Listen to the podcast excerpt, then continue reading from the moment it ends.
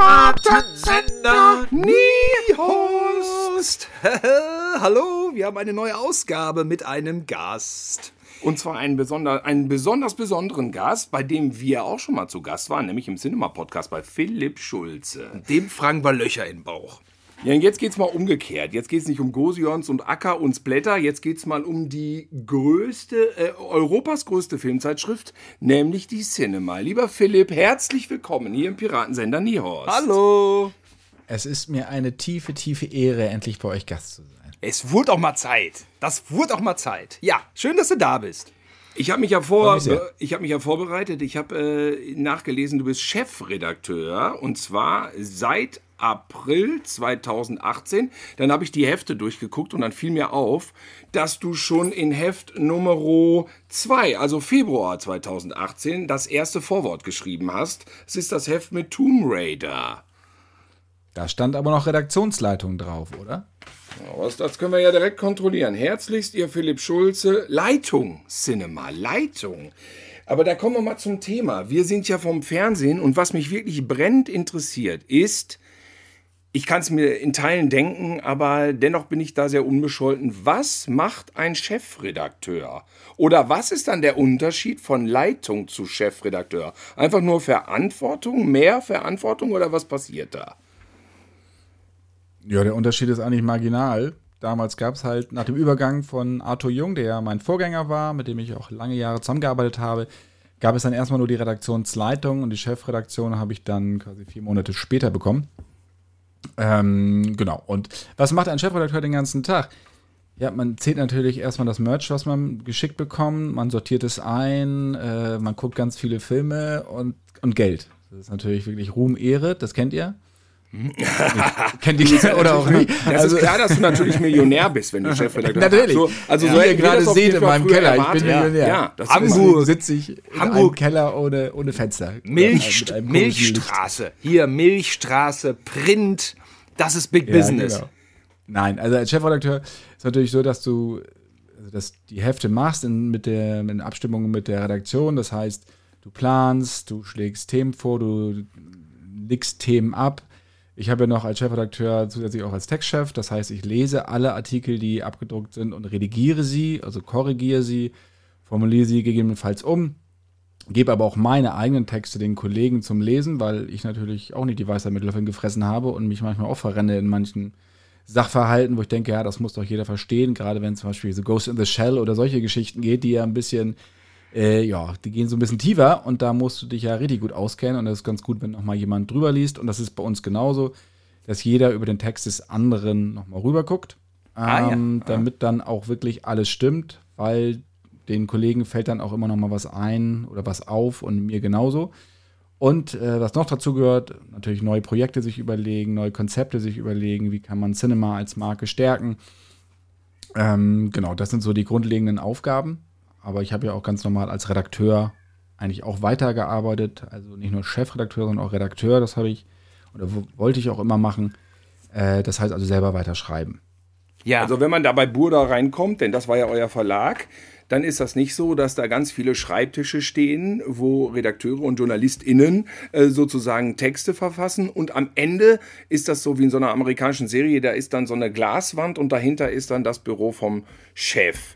Und äh, dass du dann immer so mit raschelnden Seiten rauskommst und dann alle anschreist, so, so kann man sich das nicht vorstellen. Ihr sitzt alle im selben Raum oder hast du da noch äh, wenigstens drei Stufen, die hochführen zu deinem Büro? Nee, das ist sogar auf einer, auf einer Ebene. Ach. Das ist auch, genauso muss es auch sein. Ich habe ein Einzelbüro gehabt. Äh, ich habe lange Jahre im Großraumbüro, im Doppelbüro, im Dreibüro, wie auch immer gesessen. Äh, habe dann das Einzelbüro bekommen. Das äh, war auch sehr schön, wobei Großraumbüro hat seine Vor- und Nachteile, auch seine Vorteile vor allen Dingen. Ähm, geschrien habe ich nie. Äh, mit Blättern, Blättern gewedelt habe ich auch nie. Und mhm. ähm, das, was die anderen Kollegen anderen Redaktionen läuft, ist sicherlich anders als bei uns. Ähm, dass dann alles vorgelegt wird und dann wird gebibbert oder so. Ich habe keine Ahnung, ob das da so ist. Ich glaube auch nicht mehr. Das war vielleicht vor, äh, weiß ich was, vor 15, 20 Jahren so, dass die Leute vom Chefredakteur ähm, gezackt haben und da gedacht haben, oh Gott, jetzt kriege ich gleich meinen Text wieder. So ist es bei uns. Weiß Gott nicht, weil, das wisst ihr ja selber, ihr seid ja noch langjährige Abonnenten. Ja. Wir sind alle Filmfans, wir lieben das, was wir tun und das, ich betone das immer, es hört sich immer so ein bisschen abgegriffen an, aber es ist halt wirklich so. Äh, wenn du da auf den Gängen bist, die Leute reden über Filme, in den Konferenzen reden über Filme, was wir am Wochenende gesehen haben, was wir für Klassiker gesehen haben, wo wir mal reinschauen müssten. Und das spiegelt sich auch in den Texten wieder. So. Und da wird nicht gesagt von wegen, nee, nee, die Jahreszahl ist aber falsch, die musst du jetzt aber nochmal ändern. Das ist nicht 69, das war 68. Da wird einfach gesagt, das war 68 und Punkt. So. Und dann ist auch keiner angepieselt oder angepisst. Ähm, weil, wie gesagt, man kann nicht alles wissen. Es gibt so viele Genres und bei manchen Sachen musst du halt einfach doppelt und dreifach nachgucken. Und zum Glück haben wir eine ziemlich breit aufgestellte Redaktion. Das heißt, nahezu alle Genres sind abgedeckt. Würde man danach gehend auch dann das Bewerbungsgespräch führen? Nee, man ist als, äh, als Redakteur immer universeller äh, Film äh, Cineast, ne? Kann man jetzt ja, nicht also so, oh, wir brauchen einen für den asiatischen Film, das wäre Quatsch, ne? Nein, das ist Quatsch. Erstmal ist es gut, wenn jemand bei den Bewerbungsgesprächen, ich habe ja nun doch schon einige in meinem Leben geführt, ähm, wenn man was von Film versteht, das mhm. ist schon mal eine Grundvoraussetzung und auch was von Serien versteht. Das ist natürlich genauso wichtig, weil ähm, ihr wisst es genauso, Serien äh, sind Kinofilme halt nur gestückelt, ja, auf 45 mhm. Minuten und die Storylines gerade auch so vor fünf, sechs Jahren war das halt episch so. Das hat, hat ja ein bisschen so versandet leider. Ähm, bis jetzt vielleicht auf Sandman letztes Jahr, was mir persönlich, was ich einfach fantastisch fand, also als Epos. Aber generell ist die Dramaturgie natürlich in Serien viel anspruchsvoller geworden als noch in den 80er und 90er Jahren. Insofern muss man das natürlich auch kennen und können und einordnen können. Es geht immer darum, ob ich ein skandinavisches Mutter-Tochter sehe, oder ob ich einen Kung-Fu-Film aus den 60ern, Ende 60er gucke, also die, die ersten Anfänge des Kung-Fu-Films, ich muss erstmal vorurteilsfrei rangehen, ich muss es einordnen können und ich muss wissen, wo ich die Infos bekomme, die ich für den Artikel brauche. Und wo kriege ich verlässliche Infos? Ja, mit welchen Experten kann ich reden, die nichts anderes machen, als sich genau mit diesem Genre zu befassen. Ja, und dazu habt ihr dann so Leute wie Elmar Biebel in Hollywood zum Beispiel. Gibt es den eigentlich noch? Ich bin ja immer so mit Cinema damals aufgewachsen und mit den Namen, die da so rumschwirrten und mit den Korrespondenten und Korrespondentinnen. Ähm, und das ist so ein Name, Elmar Biebel. Unser Mann in Hollywood hieß es früher immer. Ja, den, den gibt es noch, der ist, macht aber nichts mehr für uns, weil unser Korrespondent ist ja Scott Orlin. Ach ja, Scott der, Orlin auch, auch so ein Name, ja. Elmar Biebel war früher in den 80ern und so. Ähm, klar, Scott ist da halt super vernetzt und liefert uns die Interviews, ist da, ja, wie gesagt, hat da überall so ein bisschen seine Finger drin und das ist wirklich Gold wert, ihn da zu haben. Aber was so Experten angeht, zum Beispiel Dr. Rolf Giesen, den kennt ihr vielleicht auch noch. Ja. Äh, den kennt ihr natürlich von den Audiokommentaren ja auch her. Habt, Tilo, einer, Simon, einer von euch hat doch Er schrieb doch das legendäre Buch Kino, wie es keiner mag. Ja, und er hat unglaublich viele geschrieben und ähm, der hat jetzt auch für uns ganz aktuell gerade eine Geschichte geschrieben und auch in der Vergangenheit Sachen gemacht, zu Nosferatu zum Beispiel. Und das ist, dieser Mann zum Beispiel ist, habe ich ja auch einen Podcast in Shortcuts gemacht, eine Folge.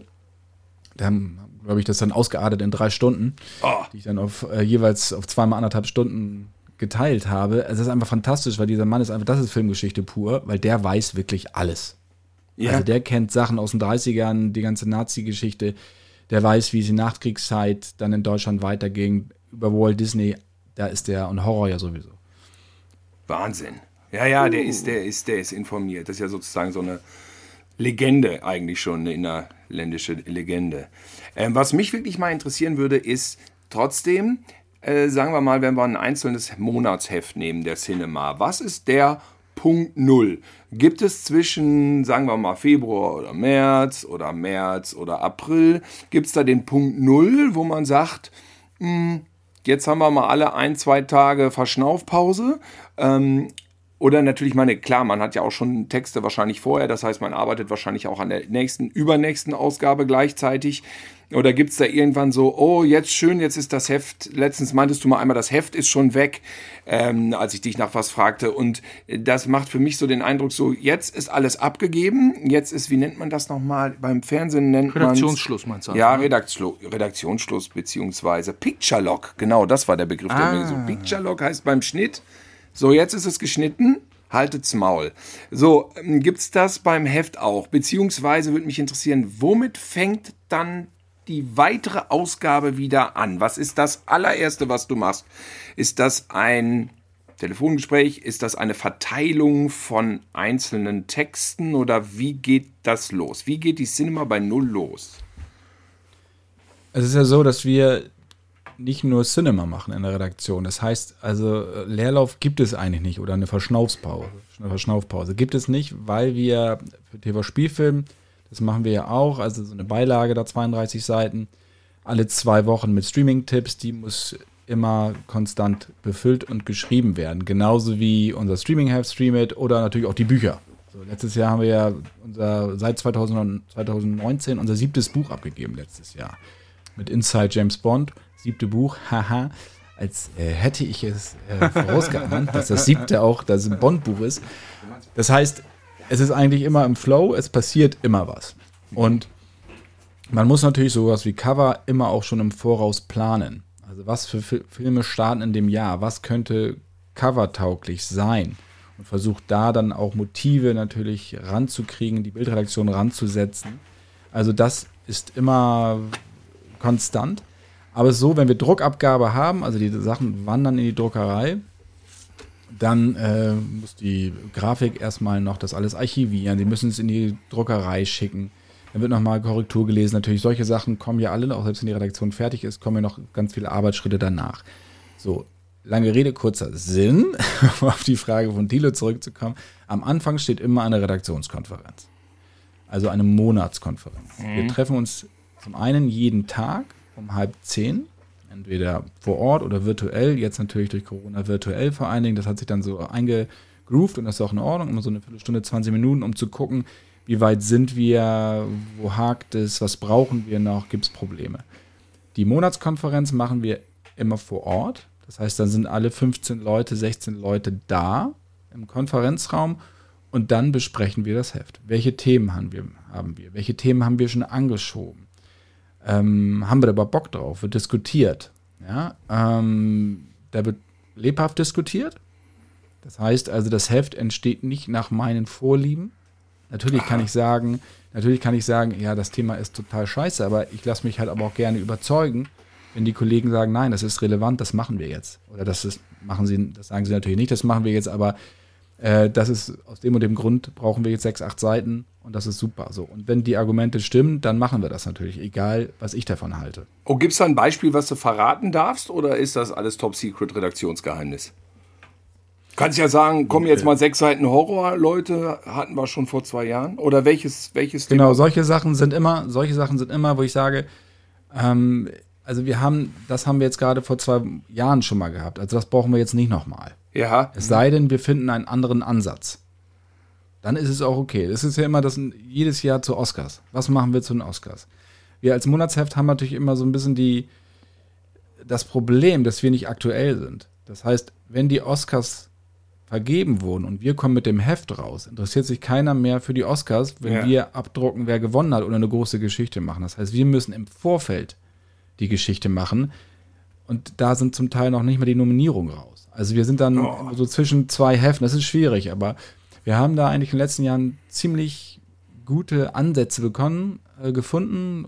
Kollege Oliver Nölle hat dann mit einem Oscar-Analysten zum Beispiel gesprochen, der halt diese Sachen für den Hollywood Reporter oder für Variety äh, voraussagt nach mathematischer Formel. Oh, und hat mit dem gesprochen und hat nach gelesen. seiner Formel, ja. ja. genau, aber das weiß keiner. Weißt du, das ist so, das weiß keiner, dass es sowas gibt und auch die Trefferquote. Oder wie, war, jetzt die, wie, wie war die Trefferquote jetzt eigentlich? Hast du das verglichen mal? Nee, ich habe es nicht, aber ja, ich glaube, so richtig doll waren wir nicht. also Mathematik scheint nicht so unser, unser Steckenpferd zu sein. Aber geil, wenn man so eine Formel hat, an die jeder glaubt. Geil, das ist schon mal geil. Ja, wir haben zwei Sachen gemacht. Wir haben einmal nach der Formel sind wir gegangen oder wo wir glauben, das ist seine Formel, weil also es spielen einfach verschiedene Faktoren rein. Also wie viel, wie oft haben diese Filme gewonnen äh, bei anderen Preisverleihungen? In welchen Preisverleihungen haben sie denn überhaupt gewonnen? Bei welchen? Ja, ist das Screen Actors Skills Award? Ist das Director Skills? Also wer stimmt da ab? Weil ja alle irgendwie mitstimmen da. Ähm, und dann haben wir unsere persönliche. Unsere persönliche war schon ganz gut. Mhm. Also das ist schon natürlich das im Westen nichts Neues und das ähm, Everything Everywhere All at Once, dass der was mhm. kriegt. Aber so in der Masse konnte es natürlich nicht voraussehen, dass dieser Film gerade nun so viel Oscars bekommt. Ja. Oder wir hatten zum Beispiel, wie, wie ist denn überhaupt eine Oscar-Kampagne? Ja, also wie die Studios die Printanzeigen schalten in Amerika und teilweise auch die Altersheime, in denen die Darsteller leben, ältere Darsteller leben, die belagern, damit sie für sie, für, für sie abstimmen. Ach. Also auch das, ne, das haben wir dann auch letztes Jahr war das, glaube ich. Hochinteressante Geschichte und echt so mittelgeil. Also was dann dann passiert. Ja, also das, da wird halt auch ordentlich Geld in die Hand genommen natürlich, Ja? um die, die Leute da ähm, auch Zu beeinflussen. beeinflussen ne? Aber zu sagen, okay, hier, das ist doch ein ganz wichtiger Film, da schau doch noch mal genau rein.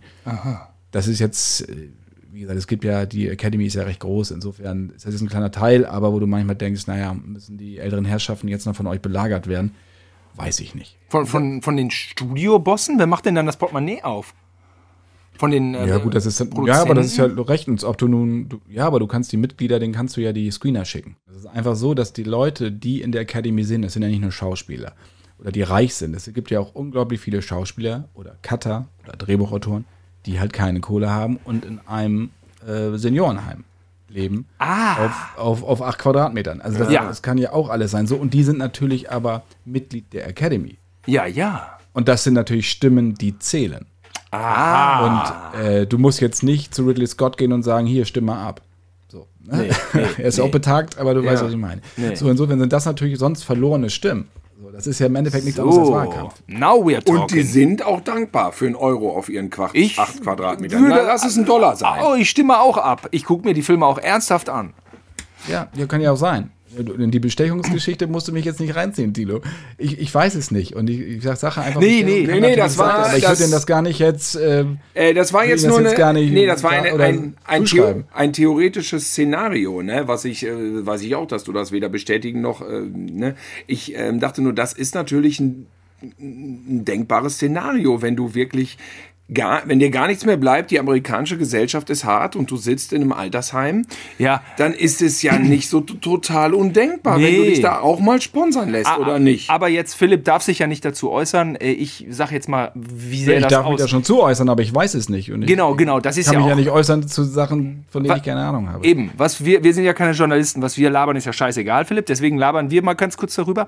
Es wäre ja schon komisch, wenn so ein alter, äh, ausrangierter Cutter mit 76, wenn da der Produzent vorfährt und persönlich mit dem Kontakt aufnimmt. Das kriegt, Das ja, auch, auch das kriegt ja irgendwer mit. Und wenn es einer mitkriegt, ist das Kind in den Brunnen gefallen. Dann hast du nämlich ein Problem. Ja, ja, also das ist schon auch alles nicht so leicht und ich glaube auch gar nicht so transparent.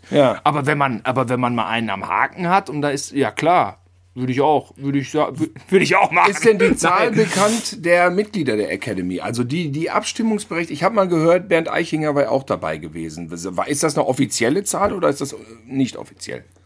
Guck mal, da gucken wir doch einfach mal zu, weil das ist ja schon eine offizielle Zahl. Aber die variiert natürlich von Jahr zu Jahr. Es werden ja immer mehr Leute oder äh, aufgenommen oder es Ja. sterben natürlich welche weg. So. Ja, ja. Ähm, zum Beispiel Gerd Nefzer, Doppelpreisträger, ist ja auch Mitglied der Academy. Ne, der die Special Effects gemacht hat zu Blade Runner 2049 und auch zu Dune. Ah ja, ja, Also völlig dann zu kann, Recht, man, völlig dann zu kann man natürlich sagen, das ist einfach ein sehr großer, umfangreicher Querschnitt durch die ganze Branche eigentlich. Genau, und das ist ja auch der Ansatz. Und das ist ja auch genau richtig so, dass jeder auch aus für seine Branche, was heißt für seine Branche, aber aus seiner Perspektive abstimmt. Ja. Als wenn du dann nur die Schauspieler und die Regisseure oder Regisseurinnen hättest. So, und das ist natürlich ähm, schwer schwierig, weil das dann ja auch nicht das ganze Werk ähm, ja, also widerspiegelt, ne? oder die Werke widerspiegelt. Insofern, ähm, so, jetzt gucke ich hier die ganze Zeit immer parallel. Ja, man, man sagt ja auch, dass es so ein bisschen diverser geworden ist, eben äh, die Academy. Und dass dadurch auch dieser Film ähm, mit, mit Michelle Yeoh auch bessere Chancen hatte. Und, ähm, und natürlich über diese Netflix-Geschichte hatte ja auch der im Westen nichts Neues erst eine reale Chance, weil der ja extrem verbreitet war auf Englisch, nicht? Und, und dadurch, das, und das hat ja irgendwie schon, ähm, äh, die, die letzte Oscarverleihung war ja schon dadurch besonders, durch diese beiden, durch diese beiden Gewinner, ne? Oder? Das war ja doch schon bemerkenswert. Es war nicht das klassische ähm, mh, amerikanische Kino, ne? Sondern äh, irgendwie zwei so Gewinner, die, die sonst so vielleicht, die es sonst so vielleicht nicht gegeben hätte. Ja, das mag, mag wohl sein. Und ich muss ja immer sagen, wenn sowas thematisiert wird, dann ist es ja offensichtlich was Besonderes, weil sie es in der Vergangenheit nie getan haben. Mhm. Und das lässt dann schon immer tief blicken. Dass das dann so hochgehalten wird, ne? das, mhm. für mich ist es geht's einfach, ist mir sowas von egal, wo die Person herkommt, soll einfach nur eine gute, gute Leistung, gute Performance sein. Mhm. So, und ob es jetzt schwarz, ob es also afroamerikanisch ist, ob es asiatisch ist, wen interessiert das? Also mhm. mich interessiert es nie, hat es auch noch nie interessiert. Aber es ist halt, in Amerika ist das immer noch ein großes Ding. Mhm. So, und es, es, zieht sich ja durch alle Bereiche. Also es wird ja erst normal, wenn keiner mehr drüber spricht. Wobei ja. bis zu diesem Punkt muss halt viel gesprochen werden, um es halt natürlich ins Bewusstsein zu rücken. Da müssen wir uns nicht drüber unterhalten. Also, die insgesamt hat die Oscar-Akademie äh, 10.000 Mitglieder. Hui, hui, hui, hui. Mhm. Ja, gut, aber die Branche ist groß, wenn man an die Abspende denkt.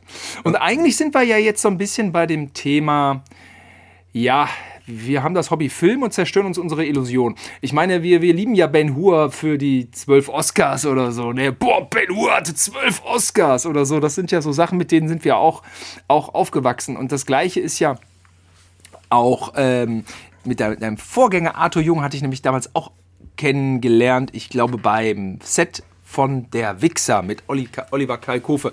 Also, ähm, und du hast ja auch selber gesagt, als Leitner bist du auch schon noch, was ja erfreulich ist, auch jemand, der redaktionell arbeitet. Das ist ja nicht selbstverständlich. In vielen Bereichen äh, klagen ja die Leitenden so, äh, dass sie mit der eigentlichen Materie nichts mehr zu tun haben, sondern nur noch Personal hier, Personal da. Ne? Hm, also ähm, ich will sagen, ähm, äh, mit deinem Beruf ne, ähm, gerät man ja schon auf äh, Tuchfühlung mit Hollywood, mit Film, wie er entsteht und man blickt wirklich ganz massiv hinter die Kulissen. Ne?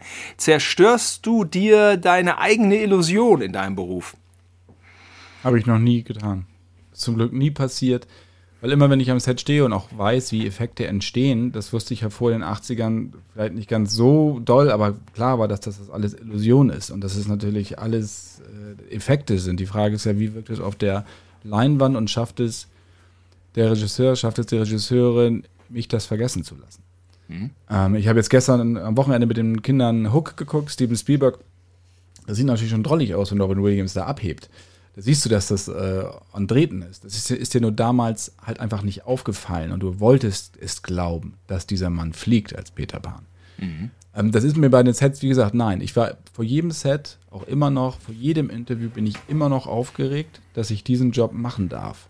Also ich sehe mich dann auch nicht als Chefredakteur, wenn ich ans Set gehe, sondern ich bin Redakteur, ich bin Reporter. Das heißt, ich beobachte, was geht da vor sich. Ich spreche mit Cuttern, wenn die vor Ort sind, genauso wie mit Beleuchtern, um einfach eine Gesamtheit zu erfassen, wie dieser Film entsteht.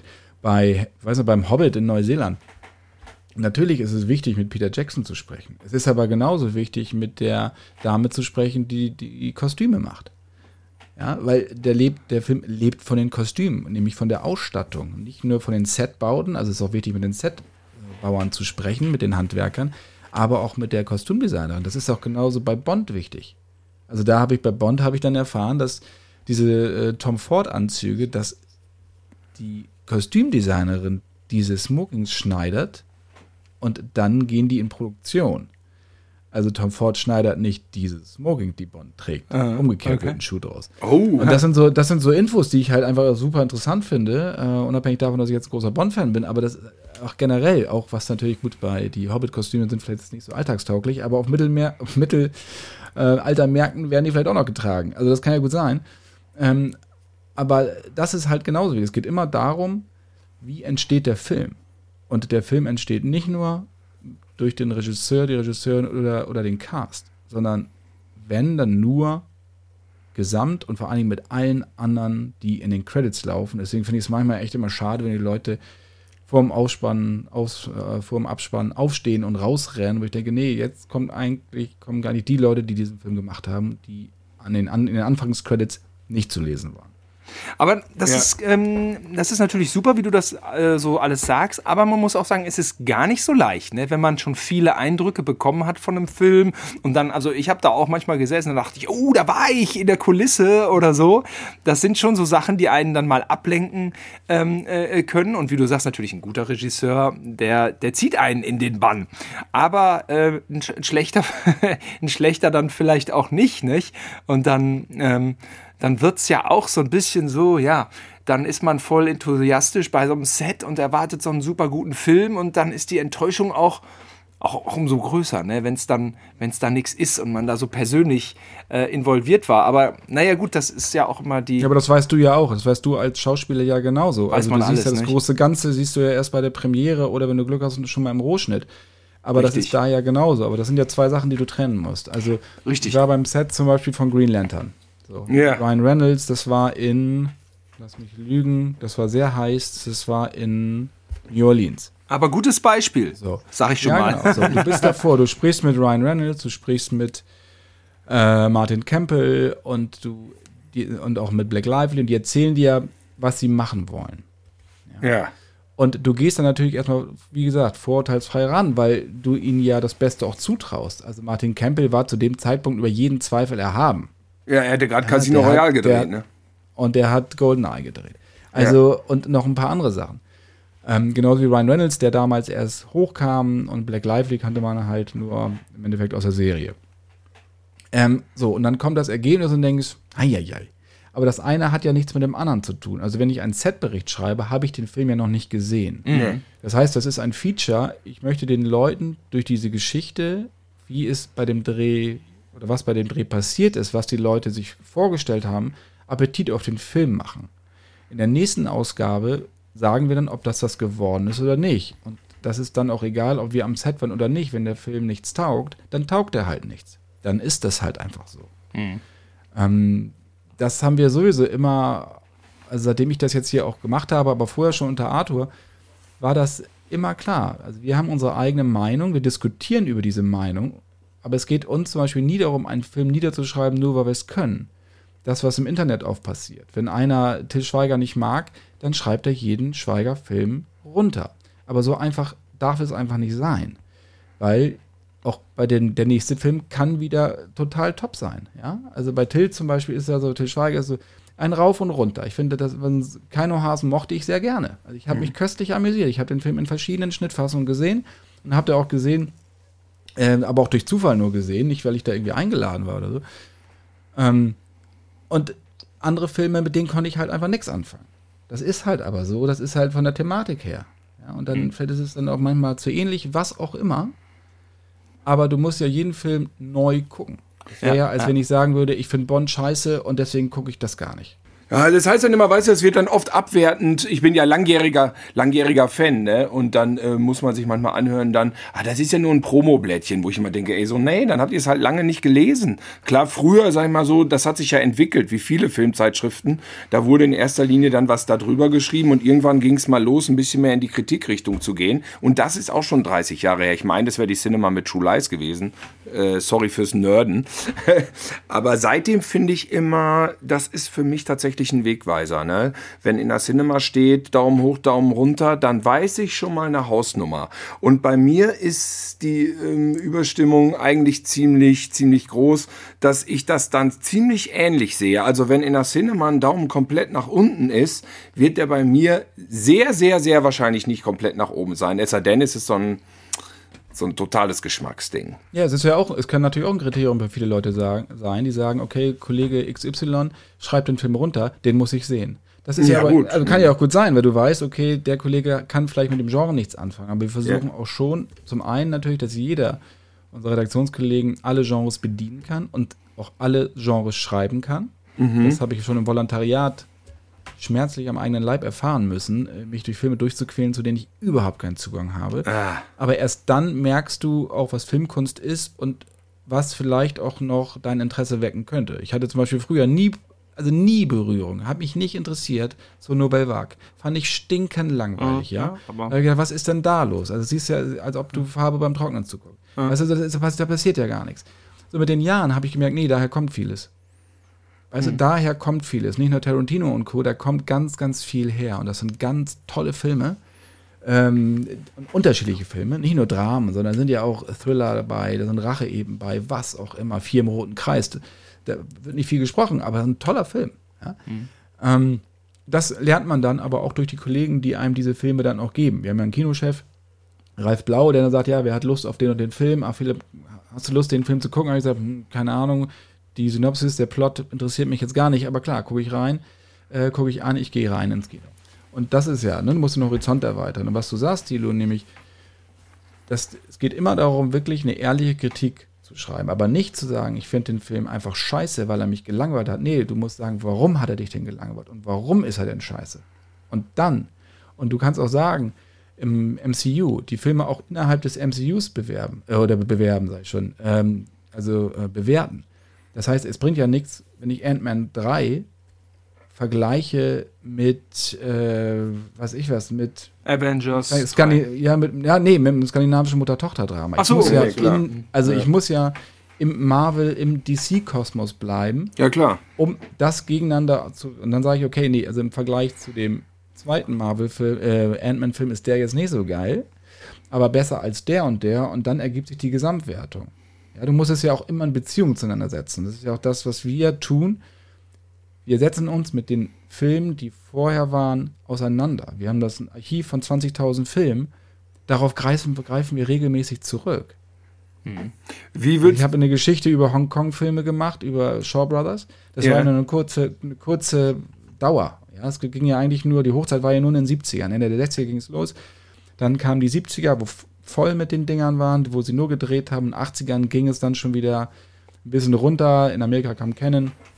Ähm, und dann wurde es auch mit John Woo brutaler, anders, mehr, mehr äh, Blei, also mehr Waffen und weniger Handkanten und sowas. Aber da muss ich mich natürlich auch einarbeiten und dann gucke ich mir die alten Dinger noch wieder an.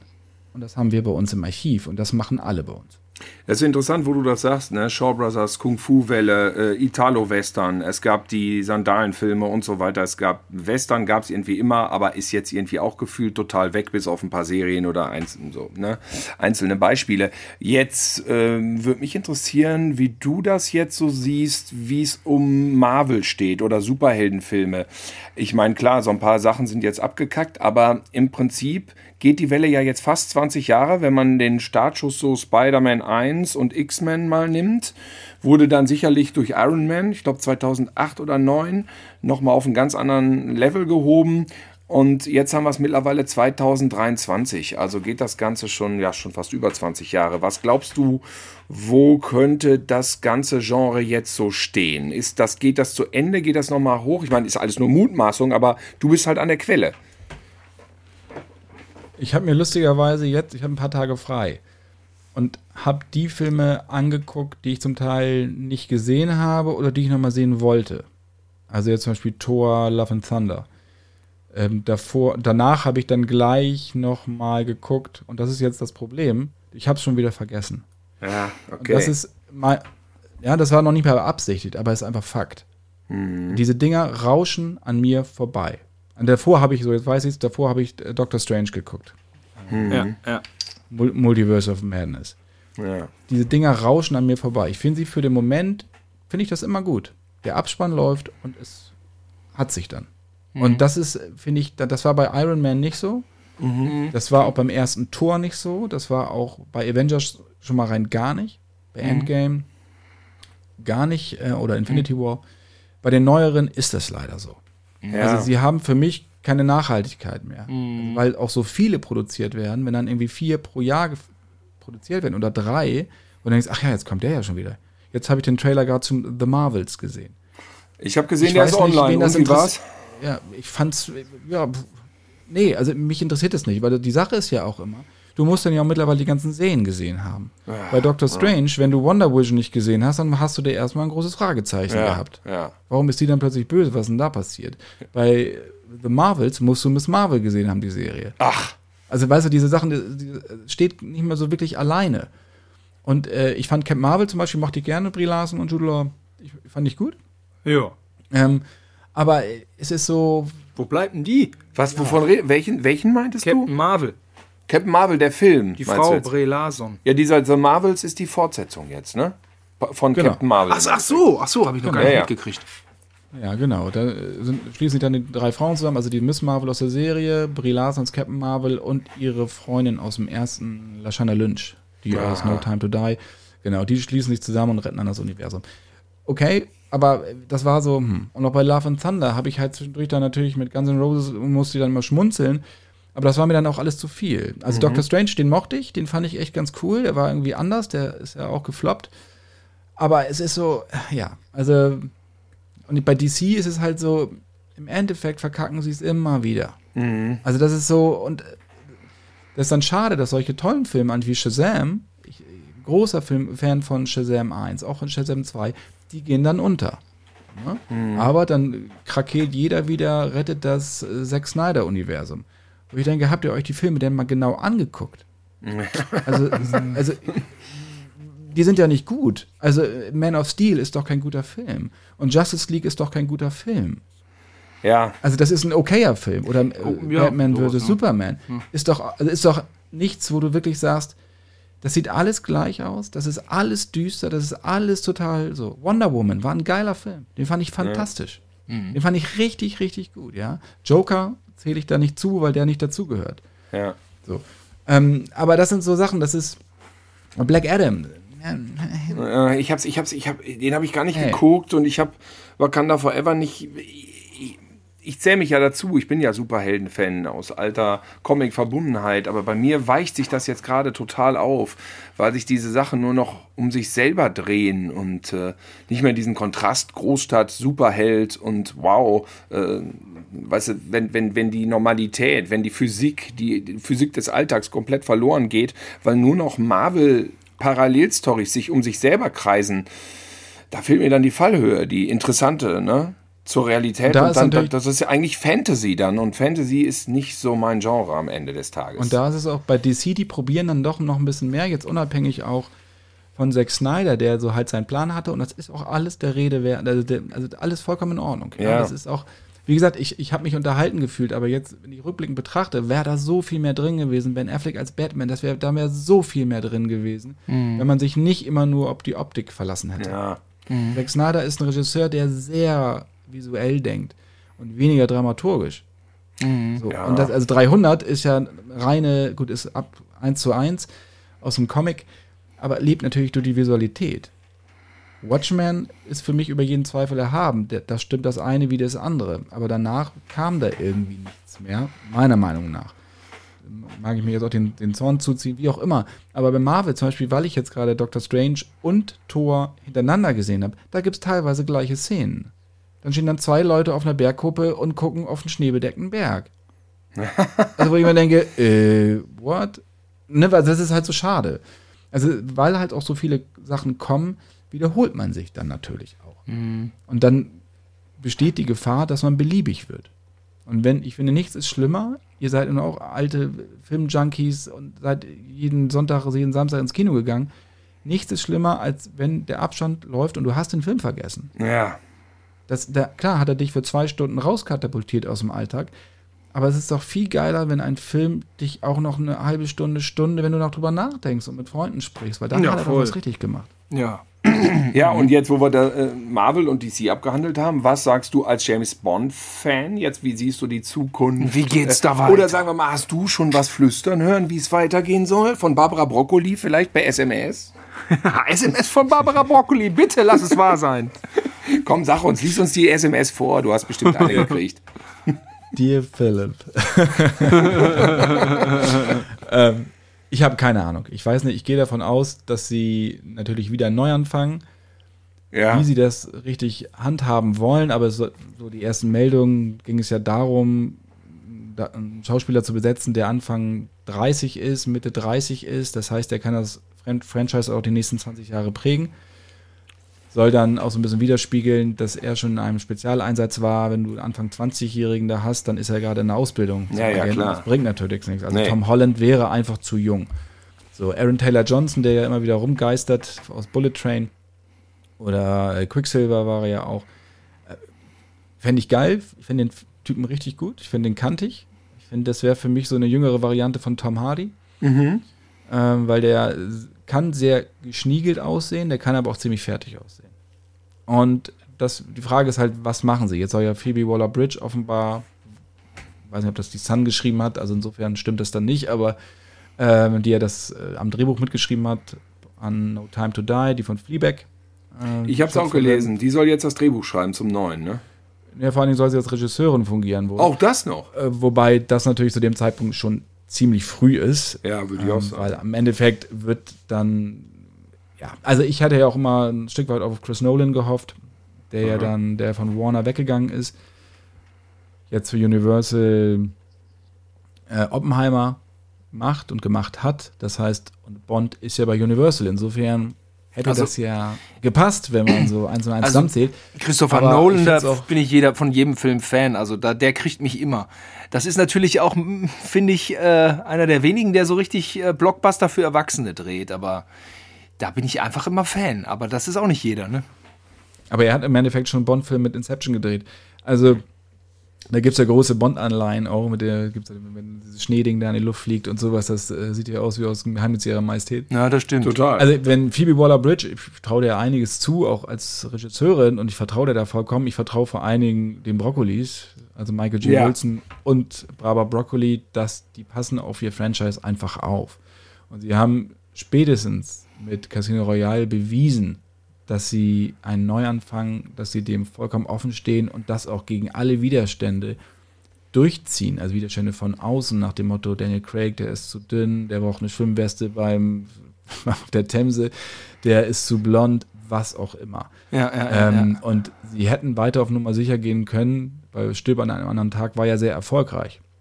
Das ist ein scheiß Film, aber der ist ein, extrem erfolgreich gewesen. Aber da Ja. haben sie einfach die Notbremse nach dem Motto, wo soll das denn jetzt noch hingehen? Das tut Ja. mir für Pierce Brosnan leid. Aber wo hätte das noch hingehen sollen? Das wäre ja vollkommen gaga gewesen. Und Mhm. dann natürlich auch so ein bisschen Batman Begins, also Bond Begins, im Endeffekt das so in dieser Geschichte zu machen, war ja der perfekte, äh, der perfekte Schachzug, auch wenn sie es dann im weiteren Verlauf wieder so ein bisschen aufgebröselt haben, weil sie dann doch wieder die alten Elemente reingewoben haben, Ja. die sie in Casino Royale ja eigentlich tunlichst vermieden haben. Ja. Aber tro trotzdem ist man für diesen Neustart so dankbar, dass, dass das Bond äh, hat aufleben lassen. Ne, sonst würde man sich jetzt irgendwie an irgendeinen Roger Moore erinnern müssen oder ja, Timothy Dalton war natürlich auch gut, aber ach, das wäre sehr retromäßig gewesen. So, ähm, und äh, das Bond-Feeling nochmal zu erleben mit Casino Royale, das war ein ganz großes Kinoerlebnis. Okay, ich, Gibt es äh, gibt's bei euch in der Redaktion dann immer welche, die aufzeigen, so wenn es darum geht, so wer bereist den neuen James Bond-Film, äh, wer fährt zu den Dreharbeiten, weil es mehrere Bond-Fans gibt? Oder sagst du so, das ist Chefsache, das mache natürlich ich? Oder wie sieht das dann aus? Also gibt es überhaupt so eine Diskussion, so, oh, da würde ich gerne hin, da würde ich gerne hin, oh, ich finde Lord of the Rings geil, ich guckte, ich, ich fahre zu Marvel. Das ist in der Tat dann Chefsache. Wenn es um Bond geht, ist das Chefsache. äh, das, das weiß auch jeder. Wenn ich kann, mache ich das. Ja. Äh, das ist die einzige Karte, die ich ziehe. Sonst ziehe ich gar keine Karte. Aber das ist auch so, dass ich habe mich im Laufe der letzten 20 Jahre, die ich jetzt schon bei Cinema bin, halt auch auf Bond spezialisiert. Das hatte ich vorher schon seit meiner Kindheit. Ich habe da äh, diverse Kram gemacht und meine Lehrer genervt und meine Professoren genervt, genau mit diesem Thema. Ähm, das heißt, da würde ich mal sagen, dass ich recht fit bin. Bei anderen Themen, dass wer wirklich auch da Zugang hat. Weil es bringt natürlich nichts, jemanden zum Set von einem Musical zu sch- schicken, wenn ihm Musicals total auf den Sack gehen. Naja, das klar. Ist natürlich, das will man natürlich nicht. Du musst auch Rom kommst oder so. Da musst du einfach einen Zugang haben, damit du auch mit den Leuten sprechen kannst. Auch wenn jeder alles machen soll, aber es gibt natürlich Vorlieben. Und sag mal, ist eine Cinema, da kommt jetzt einer wieder, der hat irgendwie unglaublich viel geile Fotos von dem Bond-Set mitgebracht. Die Fotos sind ja wahrscheinlich dann von so Set-Fotografen gemacht worden und ihr, werdet, ihr könnt die lizenzieren, denke ich. Oder darf man auch selber Fotos machen dann vor Ort Nein. und muss die. Das darf man natürlich nicht, ne? Nee, klar. Nein, man nee, darf nee. keine Fotos von den, vom Set machen, das tun wir auch nicht. Also auch nicht im Handy oder so. Nein, nein, nein. Das machen wir, weiß Gott nicht. Ähm, sondern wir kriegen dann von der Produktion Setbilder gestellt, Mhm. die wir für unsere Geschichte dann nutzen. Und ähm, wie entscheidet ihr, wie ja, wie macht ihr die Aufteilung des ganzen Heftes? Was, wie viel Seiten kriegt oder was kriegt Priorität, was kriegt weniger Priorität? Ist das ein Bauchgefühl oder natürlich geht es auch am Ende ja darum, dass man ein paar Heftchen verkaufen möchte und natürlich möglichst bunte, große Sachen, die viele interessieren, natürlich in den Mittelpunkt rückt. Ähm, aber verhandelt ihr das jedes Mal dann wieder neu? Da muss ja so eine Art Regie, also ich stelle mir das vor, so ähnlich wie beim Drehen jetzt den Schnitt machen, ja. Die Szene ein bisschen kürzer, die Szene ein bisschen länger. Ach komm, die ist besser geworden, als ich dachte, dann lassen wir die länger und nehmen lieber die raus. Kann man sich das in etwa so vorstellen oder wie ist die kreative Planung von so einem Heft? Sind das immer exakt dieselben Zeilen, äh, äh, Seitenzahl? Ich habe das jetzt länger nicht nachgeguckt. Ja, ja, wir haben immer, klar, das Heft, der Heftumfang ändert sich ja nicht. Mhm. Es ist so, dass bei der Monatskonferenz wir die Themen besprechen und die Vorschläge der Kollegen und Kolleginnen. Und das ist ja nicht nur so, dass die Redaktion, also die Redakteure, Redakteurinnen äh, Themen vorschlagen, sondern die Grafik kann das genauso tun wie die Bildredaktion, weil auch die haben Ahnung von Film. Ja, ah. also äh, zum Beispiel unser Bildredakteur Olaf, der ist auch gerade Herr, gleichzeitig Herr unseres Archivs. Das heißt, er weiß alles. Also wenn du dem sagst, von wegen, ist das jetzt, wer ist denn auf diesem Bild, auf diesem Schwarz-Weiß-Bild, dann sagt er dir das. Ähm, das heißt, auch da sind natürlich ganz viele Themen, die die Leute umtreiben, die sie auch mit reingeben. Die können sie dann im Zweifel nicht schreiben, weil sie dann mit dem Layouten oder mit der Bildbeschaffung beschäftigt sind, aber dann übernimmt das ein Redakteur, aber die, der Impuls kann auch von, von anderen Abteilungen kommen. Aha. Ähm, und dann geht es halt darum zu sagen, okay, wir machen jetzt eine Geschichte über, was ich was, was haben wir denn jetzt aktuell, über John Wick 4. So, ja, das ist jetzt gerade auf dem Cover ja auch der aktuellen Ausgabe. Äh, weiß nicht, wann die Sendung rauskommt, wahrscheinlich dann nicht mehr. Aber äh, ich glaube aber, das Heft habe ich ja schon. Ach so, du meinst, dann ist schon das nächste ja. wieder. Ja. Ja, ja, äh, genau. Also jetzt ist, reden wir über John Wick 4, dann sagen wir, okay, was machen wir dazu? Und was haben wir? Was haben wir? Haben wir Interviews? Haben wir, wie sieht die Bildlage aus? Weil es bringt mir natürlich nicht, einen Film auf zehn Seiten zu machen, wenn ich zwei Bilder habe. Nee, dann klar. Hab ich Bleiwü mhm. Dann habe ich Bleiwüste und sehe aus wie der Spiegel. Mhm. Das mag, hat seine Berechtigung, aber das hat nichts mit einer Filmzeitschrift zu tun. Nee, klar. Mhm. Also das Text-Bild-Verhältnis sollte sich schon die Waage halten. Und die Leute wollen ja auch sehen, wie der Film aussieht und wollen auch gleichzeitig lesen, wie der Film ist oder was Richtig. da passiert. Das heißt, darüber entsteht dann die Geschichte oder der Umfang. Ja, das, und dann sagen wir, okay, machen wir daraus eine Titelgeschichte. Ist das ein Cover? Haben wir da überhaupt Covermotive? Und dann machen wir zehn Seiten wir wissen, okay, diese zehn Seiten können wir auch wirklich gut füllen.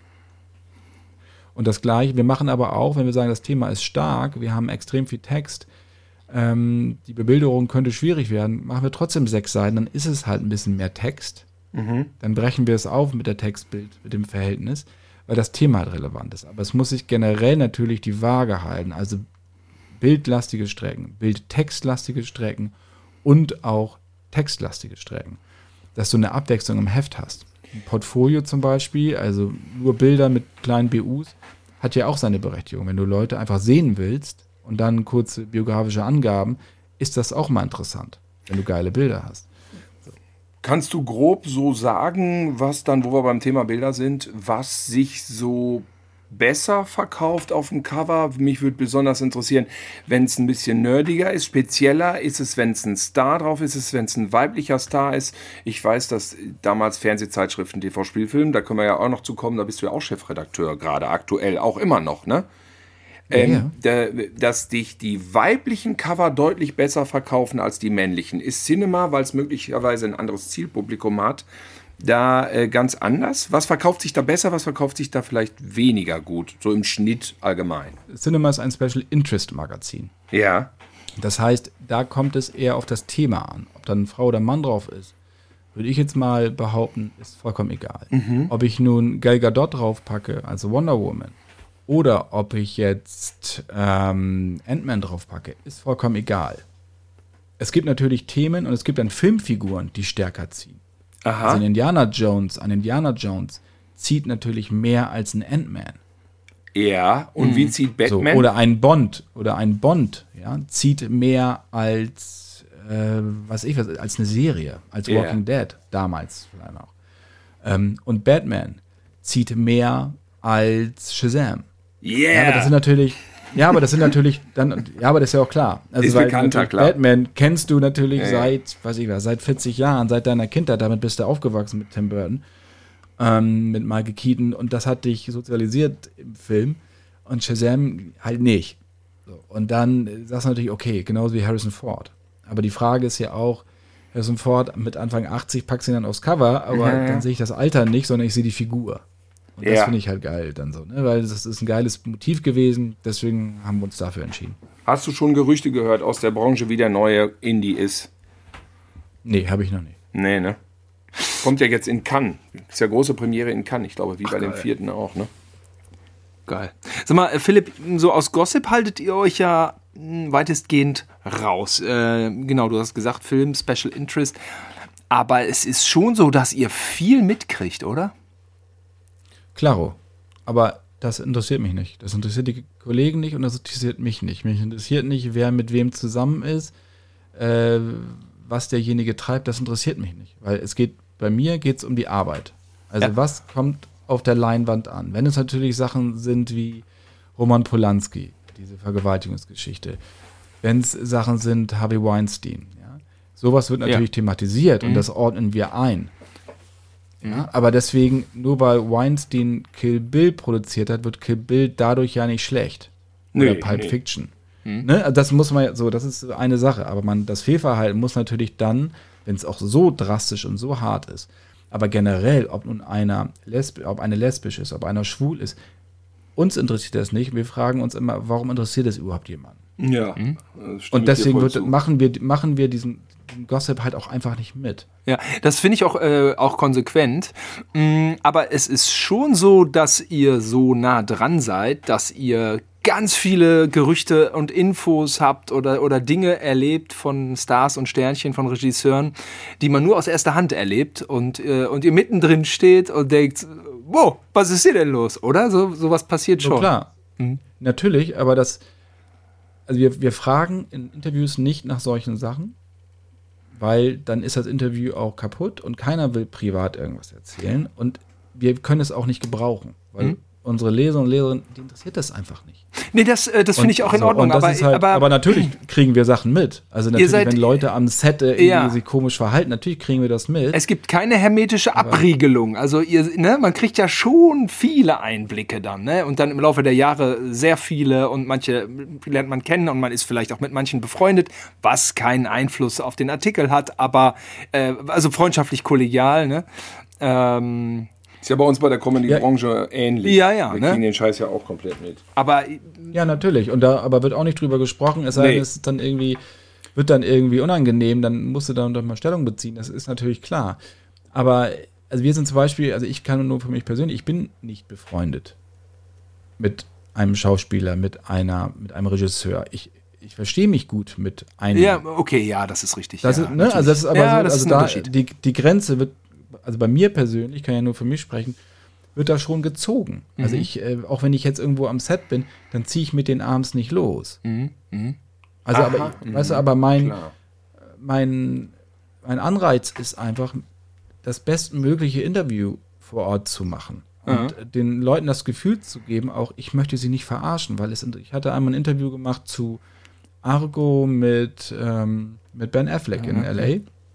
Das war vorab, waren es, glaube ich, 20 Minuten Roundtable, also mit anderen Kollegen zusammen. Jeder durfte seine Fragen stellen. Und dann hatte ich nochmal 40 Minuten alleine mit ihm.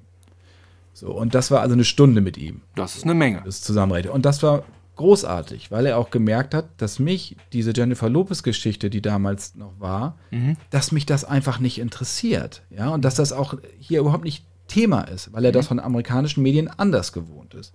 Und dann kriegst du zu den Leuten auch einen ganz anderen Zugang, wenn du mit ihnen nämlich einfach nur über Filme sprichst und über, wie sie die Welt sehen, durch die Filmbrille.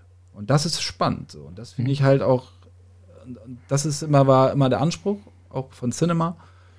Ähm, wenn die Leute was Privates erzählen, dann können sie das gerne tun. Aber ich frage nicht danach. Ich frage natürlich schon, wenn ich weiß, es geht um, also bei Spielberg kommst du ja um private Fragen gar nicht rum, weil er natürlich, aber es, da geht es nicht darum zu sagen, okay, wie ist das mit deiner Tochter oder wie ist es mit deiner Frau? Das nicht. Aber wie ist er aufgewachsen? Wie ist er sozialisiert worden? So, das ist natürlich interessant. Im Zusammenhang mit den Fable, Fablemans halt jetzt, ne? Zum Beispiel. Oder wenn er auch in anderen Interviews schon manche Sachen erzählt hat. Denn die Trecho zum Beispiel, natürlich würdest du den private Dinge fragen. Wie es im Knast war und keine Ahnung was. Weil er Ja. das selber schon thematisiert hat in dem Buch. Kann ich jedem nur empfehlen, ist ganz schön gruselig. Aber ähm, das sind natürlich so, aber da musst du dich ja auch einarbeiten. Das heißt, du musst dich auf jedes Interview bereitest du dich vor. Also du setzt dich da nicht einfach hin und sagst, ich habe zehn Fragen, jetzt los geht's. Nein.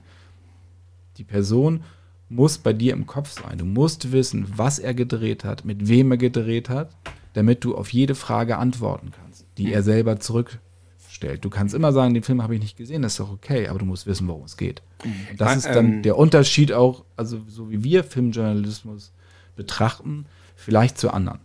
Ja, ja, äh, ich habe ja bei Viva auch ein bisschen, ähm, ja, also das war Filmpromotion bei Viva. Ne? Wir sind natürlich fürstlich eingeladen worden und ähm, naja, minimal kam vielleicht mal was Kritisches durch, aber ähm, das war einfach eher ein, ein, ein Pro-Film, Pro-Kino-Magazin und äh, ja, die kritische Auseinandersetzung war jetzt da nicht so. Aber da würde mich nämlich interessieren, Simon hatte immer in den Hotels diese Interview-Junkets, die dann so, wo jeder drei Minuten hatte, äh, manchmal nur drei oder auch mal fünf, Ja, ganz so- selten auch mal acht, ne? Na, doch, fünf bis sieben Minuten kam schon vor. Ich würde, mich würde interessieren, ob ihr auch auf diese Junkets zurückgreift, die ja wirklich mehr Promo sind, oder macht ihr im Vorfeld, weil ja eure Interviews auch sehr früh manchmal, glaube ich, geführt werden und äh, so weiter, habt ihr dann, wie soll ich es nennen? Ich nenne es jetzt mal nicht Privataudienz, aber ist das ein anderer Rahmen, der da äh, möglicherweise etwas ausführlicher ist? Dass, dass es da so Interviews, sagen wir mal, mit Stars gibt? Also Ben Affleck 40 Minuten hatte Ja, eigentlich, hatte schon. Genau, 40 Minuten, aber ist das eine. nie gekriegt. Genau, ist das ein Rahmen, der da äh, macht der dann auch, sagen wir mal, einen Tag lang ein 40-minütiges Interview nach dem anderen? Oder sind das so Einzeltermine? Oder sind das etwas für die ernsthaftere Presse, so wie euch, dann eben festgesetzte Tage, meinetwegen auch im Hotel, aber dann so ein bisschen privater und ein bisschen ausgiebiger, ergiebiger von der Zeit her? Eine Mischung aus allem. Also diese, wovon Simon gesprochen hat, diese 5-7-Minuten-Termine ist ja vor allen Dingen Fernsehslots sind das. Ja, das Stimmt, äh, also Print, stimmt, Print genau. 5, 7 Minuten, ein, also das passiert nicht. Ähm, du hast zum einen diese Roundtables, wo du dann mit 10 Leuten an einem Tisch sitzt und dann 20 Minuten hast, aber von diesen 10 Leuten weltweit sprechen vielleicht drei Leute. Also im Endeffekt hast du dann auch einen guten Schnitt. Dann gibt es natürlich auch Doppelinterviews oder, oder Zweierinterviews, wo du mit einem Kollegen machst, dann sprichst du dich vorher ab und dann merkst du schon, wie der Kollege drauf ist, dass jeder auch seine Fragen stellen kann. So, dann hast du Einzeltermine, die vorab aber auch festgesetzt sind, dass du sagst, hey, kriege ich 20 Minuten mit XY, kriege ich 40 Minuten mit Affleck, wie auch immer. Ähm, und dann sind das natürlich Interviewtage, aber jeder kriegt eine andere Minutenzahl, auch wie du sagst, nach Gewichtung auch des Outlets, also des Mediums. Also es ist natürlich so, wenn die auch sehen, okay, das ist eine ernstzunehmende Filmzeitschrift und der Typ, der da interviewt wird, zum Beispiel Colin Farrell als Pinguin zu Batman, der wollte nur mit einer Filmzeitschrift reden. Der wollte mit nicht die, diese Klatschspalten nicht haben im Prinzip. Nee, das sowieso, nee, das sowieso, ja, nicht. Und äh, der wollte einfach mit Leuten sprechen, ähm, die sich damit auskennen. Genauso wie Guillermo del Toro. Ähm, das sind dann einfach so ein Nightmare Alley, dass du natürlich auch mit jemandem sprichst, der sich mit Film Noir auskennt, weil sonst macht das Interview keinen Sinn. Ne? So, und das können wir bieten und das wissen die Leute auch. Und dann kriegen wir dann diese exklusiven Termine. Ja. Und Aber es ist ja auch so, wenn du sagst natürlich, Simon, Promotermine, die Frage ist ja auch, wie du es wahrnimmst. Also wenn es natürlich ein Promotermin ist, jetzt erstmal zu sagen, okay, der Film soll beworben werden, das soll ein Film natürlich über Interviews.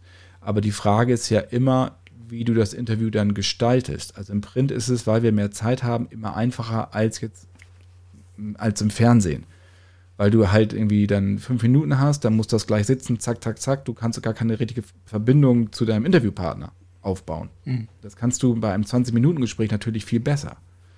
Ne, dann bist du erstmal, trinkst erstmal einen Kaffee, keine Ahnung was, hast zwei, drei Minuten und dann geht das los und der merkt, okay, da, das ist auf jeden Fall eine Chemie. Der will mich nicht verarschen. Wir wollen hier wirklich über, über das Thema hier reden, worum es geht. Und dann macht das Spaß für alle beiden Seiten, weil darum muss es immer gehen. Denn der Interviewpartner muss es Spaß machen und dir muss es Spaß machen. Du musst rausgehen und sagen, hey, das war richtig gut. Du musst sie nicht anbiedern. Du kannst auch kritische Fragen, das sollst du auch stellen. Und wenn er, wenn er dich mag, dann antwortet er auch darauf und weiß, dass es nicht darum geht, dass du ihn reinreißen willst, sondern dass du wirklich wissen willst, was jetzt los ist. Oder wie er Sachen meint. Und das ist eine Sache, die man lernen muss, das ist ein Handwerk. Aber da muss man natürlich auch darauf achten, dass das passiert. Also ich als Chefredakteur muss dann natürlich darauf achten, dass die Interviews auch gut sind. Ich muss da zum Glück bei meinen Kollegen gar nicht mehr darauf achten, weil die halt einfach wissen, was sie tun. Und weil die Interviews, die sie führen, einfach gut sind. Simon hatte ja mal den Effekt, dass äh, die Pressefrau ihn rausschmeißen wollte schon, weil die Zeit rum war bei Joel Ja. Silver. Jo. Und er hat dann nach Phantomkommando gefragt, statt nach Matrix, was damals aktuell war. Und da hat Joel Silver sofort... Swordfish. Passwort, es, es war für Passwort Swordfish, aber du hattest überlegt, ob du ihn nach Matrix fragst, zu Stimmt. Matrix fragst, Ja. weil er Teil 2 und 3 vorbereitet hatte damals. Das war also noch Zukunft. Aber dann hat Simon sich dafür entschieden, weil Matrix war er wohl schon total genervt, die ganze äh, Interviewtour über. Und dann hast du nach Phantomkommando gefragt. Da hat er erstmal die Interviewzeit verlängert. Ja, das war lustig. Genau, ja, aber das ist genau das. Das ist genau das. Die Leute reden halt einfach gerne über ihre Arbeit. Ja. Und sie, wenn sie merken, da ist plötzlich einer, ob es ein Nerd ist oder wie auch immer, sie leben von Nerds, sie leben von uns. Ja, ja, richtig. Ja. Also sie leben von uns, die sich damit auseinandersetzen. Ja? Natürlich können wir Pain in the Ass sein im Internet, wenn die Leute da irgendwie vollkommen steil gehen. Zähle ich uns aber jetzt nicht zu. Nee. Man kann sich über jeden Scheiß aufregen, aber die Frage ist, muss man das wirklich tun? Oder lässt man es einfach für sich und köchelt so vor sich hin? Ähm, oder muss man es allen Leuten mitteilen? Wie auch immer. Aber wenn du mit Leuten über ihre Arbeit sprichst, zum Beispiel auch mit Ben Affleck, ist es, also Argo war ja ein geiler Film, aber mit ihm über seine Arbeit als Regisseur zu sprechen, The Town ist einer meiner absoluten Lieblingsfilme, ja. Und dann merkt er, ah, das ist ja geil, der sieht mich nicht als der Schönling, der sieht nicht immer nur Goodwill Hunting und da, das haben wir jetzt geschafft, sondern der sieht, der er- erkennt mich als, als Filmschaffenden an. Und da kannst du auch sagen, du hier, da, den Film finde ich aber scheiße. Dann Das diskutiert er ein bisschen Leuten wahrscheinlich, ne? Ja. Das habe ich auch schon zu Leuten gesagt. Also das ist auch vollkommen in Ordnung. Wenn du dann sagst, du, da, nicht jeder kann immer alles gut machen. Ja. Auch Ridley Scott hat Scheiße gedreht. Ja, Ja. also das ist, jeder macht, außer Spielberg hat, glaube ich, noch nie richtig ins Klo gegriffen. So richtig nicht Ähm, irgendwie, ne. So richtig nie. So. Äh, Ist immer die Frage, ob man dann das Genre mochte, was er gemacht hat. Ja, dieser BFG hat mich kalt gelassen. BFG, das dachte ich nur, was, was macht er da? Was soll das jetzt? Aber das ist Ja. interessant, wo du sagst, äh, die leben von den Nerds. Ist unsere Leidenschaft Kino, Film, Fernsehen, Serien, sagen wir mal fiktionales Kino, ist das nicht mehr so breit, wie es damals mal war? Äh, ist es nicht mehr so ein Massenmedium, wie es vielleicht in den 80ern war? Die Cinema war groß, hatte große Auflagen in den 80ern, sag ich, unterstelle ich jetzt einfach so. Es gab viele Kopien, Filmillustrierte, Kino hieß ein Heft. Also es gab so eine ganze Schwemme von Kinomagazinen. Die Cinema ist immer noch da, die meisten anderen, klar, es gibt so Nischendinger, Video hier, Video da. Ähm, oh, wahrscheinlich auch schon das meiste. Videoplay gibt es wahrscheinlich auch nicht mehr. Ähm, glaubst du, dass wir vom Massenmedium Filmbegeisterung langsam zur Nische werden und dass die Avengers auf Dauer auf Programmkinoniveau schrumpfen von bedeuten, dass das vielleicht immer noch ein total krasses Effektspektakel ist in 20 Jahren, aber dass da eben dann nur noch so viele Leute reingehen wie, wie in äh, der Birnenkuchen der Clo Madame Claudette oder sowas? Also weißt du, Ja, ich meine das wirklich so. weiß, Geht das meinst, zurück ja. mit der Filmbegeisterung? Äh, gehen da andere Medien, ist das mehr, gehen die Leute mehr in die sozialen Medien, gehen die mehr Leute Gaming ist stark. TikTok, Gaming, was weiß ich was. Ähm, Ist da ein großes Stück vom Kuchen der Filmkunst abgeknapst worden? Würde ich nicht sagen. Die Frage ist halt immer, wenn Kino weiterhin ein Erlebnis bleibt, dann muss das Kino sich keine Gedanken machen. Wenn es aber zum Einheitsbrei verkommt, dann muss sich das Kino Gedanken machen. Ja. Also das Kino hat die VHS über, hat das Fernsehen überlebt, hat das, hat die VHS überlebt, hat die DVD überlebt, die, Blu-ray überlebt. Streaming tun sich ein bisschen schwer, weil sie, weil sie lange einfach nichts gemacht haben. Weil sie sich einfach immer auf ihrem Erfolg ausgeruht haben. Also die Kinoindustrie an sich, also den Leuten etwas auch liefern und nicht immer das Gleiche liefern. Ja? Weil dann werden die Leute auch irgendwann gelangweilt. Also wenn du nur Superheldenfilme, wenn das nur das Einzige ist, was kommt in den Multiplexen, dann hat auch der Letzte irgendwann keinen Bock mehr drauf, weil er, wie gesagt, wie wir es vorhin auch schon gesagt haben, nicht mehr unterscheiden kann und das einen kalt lässt. Aber es ist natürlich immer noch was anderes, ob du John Wick 4 die Knallerei auf der Leinwand guckst oder zu Hause auf dem Tablet. Und das ist ja der Vorteil vom Kino, dass du es mit anderen Leuten zusammen guckst. Aber es muss noch stärker betont werden. Also die Filmleidenschaft habe ich nicht das Gefühl, dass es zurückgeht. Das zeigen die Zahlen ja auch, dass es auch vor Corona wieder ist, also vor Corona-Situation. Manta Manta 2 läuft ja zum Beispiel auch sehr, sehr gut, hätte auch keiner gedacht. Also das sind dann, äh, sind auch immer so kleine Filme, die dann plötzlich wieder hochkommen, wo du denkst, ein, geil, was ich, egal was ich von dem Film halte, aber es ist toll, dass die Leute wieder ins Kino gehen. Genauso wie Avatar hat dafür gesorgt, Ja. dass die Leute wieder ins Kino gehen. Ähm, und dann da bleiben und das wiederentdecken und zu sagen, geil, jetzt will ich doch wieder jede Woche gehen. Ne? Weil Ja. das halt irgendwie was Besonderes ist. Gleichzeitig ist Streaming aber auch okay, und für, nehme ich ja auch genauso wahr, und da Filme zu gucken, weil ich da Filme entdecke, die hier niemals ins Kino kommen würden. Also Netflix, Südam Südkorea, Brasilien, keine Ahnung was. Filmländer, die hier so stiefmütterlich im Kino behandelt werden oder nur in den Großstädten laufen, da kann ich Sachen einfach entdecken. Oder Genrefilme natürlich, auch irgendwelche ne, Horrorstreifen, die halt nicht von den großen Studios rausgebracht werden. Ich glaube, dass Streaming und Kino sich einfach perfekt ergänzen und nicht um, unbedingt eine Konkurrenz darstellen. Aber die beiden müssen sich auf ihre Stärken beschränken, oder beziehungsweise nicht beschränken, sondern auf ihre Stärken besinnen. Und das hat das Kino lange nicht getan. Wenn ich Ja. zum Beispiel, aber wenn ich ganz kurz nochmal, wenn ich Avatar mir angucke, jeder kann, kann jeder sagen, was er will. Aber wenn ich mir die Technik von Avatar jetzt angucke, oder wenn ich mir die Technik von Avatar 1 angucke, 2009, als sie die jetzt nochmal rausgebracht haben vor dem Start des zweiten Teils, habe ich mir die nochmal im Kino angeguckt. Da habe ich nur gedacht, dieser Film ist nicht gealtert. Der ist effektetechnisch nicht gealtert. Und das spricht nicht für das heutige Kino. Das spricht vielleicht Weil- auch nicht so für Avatar 2, ne? Naja, naja, da ist es schon anders. Da ist es schon weiterentwickelt Ja, worden. ist weil es im direkten Vergleich? Ist ja vollkommen. Ja. voll- ja, ja, also das ist dann schon wieder ein Schritt weiter. Ja, weil ich habe Ja, die also jetzt nicht nochmal im direkten, äh, im direkten Abfolge habe ich sie jetzt nicht gesehen. Ich habe Avatar halt klar vor zehn Jahren gesehen und jetzt den neuen. Und ich hatte so den Eindruck, ja klar ist die Technik beeindruckend, aber sie ist nicht so, äh, keine Ahnung, extrem exorbitant äh, weiterentwickelt, wie ich es jetzt gedacht hätte. Also mein Das Eindruck, weil so mein Eindruck, ich weiß noch, wie ich aus Avatar 2 kam und ich weiß, wie ich aus Avatar 1 kam, mit welchen Gefühlen.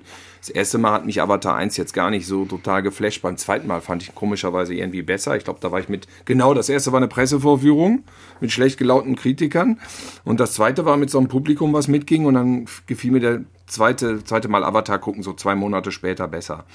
Und Du darfst aber auch nicht vergessen, dass du ganz schön, dass du sehr, sehr viele Filme guckst und da Ja, ja. vielleicht auch schon abgestumpft Ja, da kann- da hast du abgestumpft vielleicht bist. Geh mal mit einem Zehnjährigen in Avatar 2, der erzählt Absolut. dir was ganz anderes. Ich glaube, ist das natürlich ein ganz anderes Der Quantensprung Publikum. ist nicht da. Das gebe ich dir. Der dir Quantensprung vollkommen ist nicht da. Der ist nicht Nein, da. aber muss er ja auch nicht. Nee, weil Muss er ja auch nicht, ich aber er glaube, ist halt Avatar, genau, Avatar funktioniert als dieser super Wasser-Ride fürs Kino, der er ist. Und da macht er für mich tatsächlich in dem Moment auch wirklich nur im Kino Sinn in 3D. Das ist das, was er zeigen will. Das ist das, wo er punkten kann, das Optische. Und den jetzt zu streamen, drei Stunden auf dem Fernseher gucken, das ist. Ich, du, der wird da auch geklickt werden ohne Ende, aber ich könnte mir vorstellen, dass das jetzt irgendwie nicht so, so spektakulär im Vergleich ist dann zum Kino, ne? Ja, sehe ich genauso. Also das ist, wird mich, glaube ich, auch erst erstmal nicht interessieren. Wenn Nee. er dann rauskommt, dass ich den jetzt unbedingt sehen muss auf Disney Plus. Nee. Da gibt es dann wesentlich oder viel andere Filme oder deutlich mehr Filme, die mich mehr interessieren und. Und wenn es wieder Braveheart ist, ich habe keine Ahnung was, also irgendeinen alten Kram gucke ich dann, ich gucke auch gerne alten Kram einfach. Oh ja. Du bleib hast uns in deinem Podcast gefragt, was sind eure drei Lieblingsfilme? Jetzt bist du dran, weil ich habe den Podcast nochmal gehört, unseren Cinema-Podcast, und du wurdest von uns nicht in die Mangel genommen. Deswegen jetzt deine drei Lieblingsfilme oder wie sieht's da aus? Pendelt das immer hin und her? Schafft es The Town in die Top 3? Schafft es The Town? Schafft es Goldfinger in die Top 3? Schafft es ein Sergio Leone-Film oder gar Avatar 2? Die Antwort Weder noch, weder noch, weder noch. ähm, zum Glück wandelt sich das, und das ist ja auch gut, dass man neue Filme nämlich guckt. Ähm, ich nenne nur einen alten Film, das ist Feuerball, aber Feuerball, weil ich mit dem Film aufgewachsen bin und ihn, glaube ich, 30 Mal, 35 Mal gesehen habe. Deswegen, der gehört halt zu meiner Kindheit. Klar. Der hat seine Schwächen, weil er einfach viel zu lang ist. Aber Feuerball ist für mich der perfekte James Bond-Film. Ja, die Palmen, Der, der Connery-Ära Domino, der vor Craig absolut, verstehe, was du meinst. Also da gehört Feuer, Feuerball und Skyfall sind für mich so die perfekten Bond-Filme. Mhm. Dann habe ich einen kleinen Film, Jim Sheridan in America, den Ja. ich liebe, weil das ein Film ist, wo ich immer noch Gänsehaut kriege und da muss ich zum Teil auch heulen. Ähm, ein, ein wunderbarer Film, ein fantastischer Film. Noch nicht Also gesehen, jedem ich kenne den Namen. Film, ja, ganz, ganz toll über so eine Immigrantenfamilie, irisch, die nach New York geht. Das ist seine Mhm. eigene Lebensgeschichte so und verarbeitet den Tod des Kindes. Also, wie gesagt, hört sich jetzt alles sehr schwer an, ist auch sehr schwer, aber ist wunderschön. Ist wunderschön und super hoffnungsvoll. Und dann sage ich Drive einmal, Oh ja. sehr, sehr mochte. Also jetzt gehe ich ein bisschen in die neuere Zeit, jetzt machen wir nur die 2000er. Ähm, Drive, den, der mich vollkommen umgehauen hat damals, den habe ich den ersten, die ersten Szenen habe ich auf der Comic-Con gesehen in San Diego, wo ich mich gefragt habe, was hat dieser Film auf der Comic-Con verloren? Aber natürlich großes Publikum und dann kannst du gerade die Gewaltszene im Fahrstuhl, konntest du da gut abspielen. Äh, war ganz egal, ob da Kinder saßen oder nicht. Sie haben ja alles gezeigt. Mit Gewalt haben die Amerikaner im Fernsehen Nö. Kino ja nicht solche Das kann man machen. es sei denn, es ist dann Terrifier 2 vielleicht. Und dann ein Film, den ich wirklich extrem gerne mag, ist Whiplash. Ah, auch noch nicht gesehen, verdammt. Ja, Jetzt, also da ist der Soundtrack einfach fantastisch. Das ist einfach unglaublich gespielt. Das ist geile, also derbe, dynamisch. Genau, das sind aber wirklich eher so die kleinen Filme, die mich einfach umgehauen haben, die ich entdeckt habe. Wo ich dann wirklich dann den, das Kino verlassen habe oder den Fernseher ausgemacht habe und gedacht habe, wow, Alto Valley, das ist ja richtig geil. Ähm, bei den Klassikern, da können wir auch ein bisschen kommen. Zum Beispiel Cartouche der Bandit ist einer meiner liebsten Ah, Quentin schön. Oh, den kennen wir Ja, auch. schön, schön. Ja, mit Jean-Paul Belmondo und Claudia Cardinale. Also ein toller Film mit einem tollen Soundtrack. Äh, lange als Klingelton gehabt. Ähm, und bei den Western natürlich ist, sind zwei glorreiche Halunken dabei. Das muss auch so sein, aber da ist noch bei mir die glorreichen Sieben fast noch. Ja. Das ist so als Edelwestern, genauso Ja. wie die vier Söhne der Katie Elder. Oh ja. Ja. Rio Bravo äh, und Eldorado. Die John Wayne-Dinger, aber äh, von den Spaghetti-Dingern ist natürlich glorreicher Lunken. Ja, klar. Das ähm, Maß aller Dinge mit, äh, mit Once Upon a Time in the West. Spielen wir das Lied vom Tod. Genau, das sind so die. Und bei den 80ern können wir auch nochmal, das macht gerade Spaß, so die einzelnen Ja. Jahrzehnte mal durchzugehen. Ich sagen. danach gefragt, das hast du noch nie. angepiekt. Ja, das ist ja eine, das ist ja eine Sache. Hast du noch nie auf, Ja. Wurdest du noch nie auf Facebook genötigt, eine Top Ten äh, Liste Nee. in irgendeiner Form? Nee, nee, nee, nee. Hast du nicht gemacht? Nee, nee, nee. Nee, noch nie gemacht. Das wäre doch eine Ähm. gewesen, die hätte sehr viele Leute interessiert, mal wenigstens. Das stimmt. Ja, weiß ich nicht. So wichtig bin ich auch nicht, dass Leute meine Meinung unbedingt hören wollen. Aber ihr habt Du, mich du bist danach der. Chefredakteur der Cinema, also das ist jetzt nicht ganz irrelevant. Und das ist halt lustig natürlich auch in den 70ern hat sich das ja auch vollkommen verschoben, nämlich also was da für Filme gezeigt wurden, weil da halt Beginn des Blockbuster-Kinos mit der Weiße Hai, Ja. dann sind das natürlich auch die Filme, die hängen geblieben sind. Weniger Easy Rider, weil ich damals auch nicht wirklich einen Bezug dazu hatte, was da genau passierte und nee, da war es dann wirklich eher Star Wars natürlich und der Weiße Hai, da muss ich langweilig bleiben. Ja, ja, Und, in den, und für mich war als Kinojunge waren die 80er halt einfach stilprägend, da halt alles lief, was ich geguckt habe. Ob es Nummer 5 lebt war, ob es äh, ob es Indiana Jones natürlich ist, ob es Bond ist, keine Ahnung, was, was da so gab. Ähm, Goonies großartig, den ich immer noch abfeier, nach Ja. wie vor. Und ich möchte nie ein Remake sehen. Ich möchte nie eine Serie darüber sehen. Ich möchte, dass der Film genauso bleibt, wie er ist. Aber auch in den 90ern diese Romcoms, Fjorza, ein Todesfall, mein absoluter, meine liebste Romcom. Auch gefühlt ein Genre, was irgendwie verblichen ist, irgendwie so, ne? Ja, ja, ja. Sie wissen irgendwie nicht mehr so richtig, was sie damit machen sollen. Komisch. Immer, es wird immer so befindlich, es wird immer schwer, es wird, muss immer noch eine Tragik damit rein, damit man mit den Leuten mitfiebert. Wo ich sage, naja, also bei Hugh Grant und Andy McDowell, ja, die hatten auch so ihre Probleme, aber das war egal, weil wir einfach sehen wollten, wie sie zusammenkommen und wie diese anderen Personen da reinpassten. Genauso wie bei Notting Hill. Ne, das war also, das war so, ja, aber das, das sind Wohlfühlfilme. Wohlfühlfilme. Ja. Vielleicht ist das Leben zu ernst nur noch geworden. vereinzelt Oder, kommen. ja, vielleicht denken die Leute so oder vielleicht denken die Produzenten, es gibt.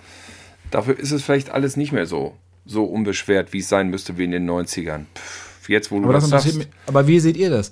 Nee, im Wir Kino könnte man das aufheben, das sehe ich ganz genauso eigentlich. Aber sowas wie Notting Hill oder, ähm, ja klar, Pretty Woman, äh, was kam danach noch, fand ich viel besser. Ja, für Hochzeiten. Diese Sachen. Oder hier, ähm, mit Jennifer Aniston und Ben Stiller. Und dann kam Polly. Polly. Sowas, ne? Weg. Aber wie seht ihr weg. das mit den, äh, früher haben wir in der Redaktion die Diskussion gehabt. Früher hieß es ja Traumfabrik Hollywood. Ja. Aber Tr Träume fabriziert Hollywood ja eigentlich nicht mehr. Nicht so weil richtig, ne. die Realität abgebildet wird. Also unabhängig jetzt von Marvel und DC. Alle Filme drehen sich um die Realität, um reale Probleme. Ja, ich habe das nie Aber verstanden, dieses, dieses, dieser Argument. reine Eskapismus Ja. hat nur noch Marvel und DC irgendwie zu bieten. Ja, aber diese Form von, äh, es muss alles, dass, dass es auch im Internet alles so abgeklopft wird. Ach, in der Realität wäre ja alles anders. Also für mich war als Kind immer klar, wenn ich ins Kino gehe oder auf eine Leinwand gucke, das ist ein totales Fantasieprojekt.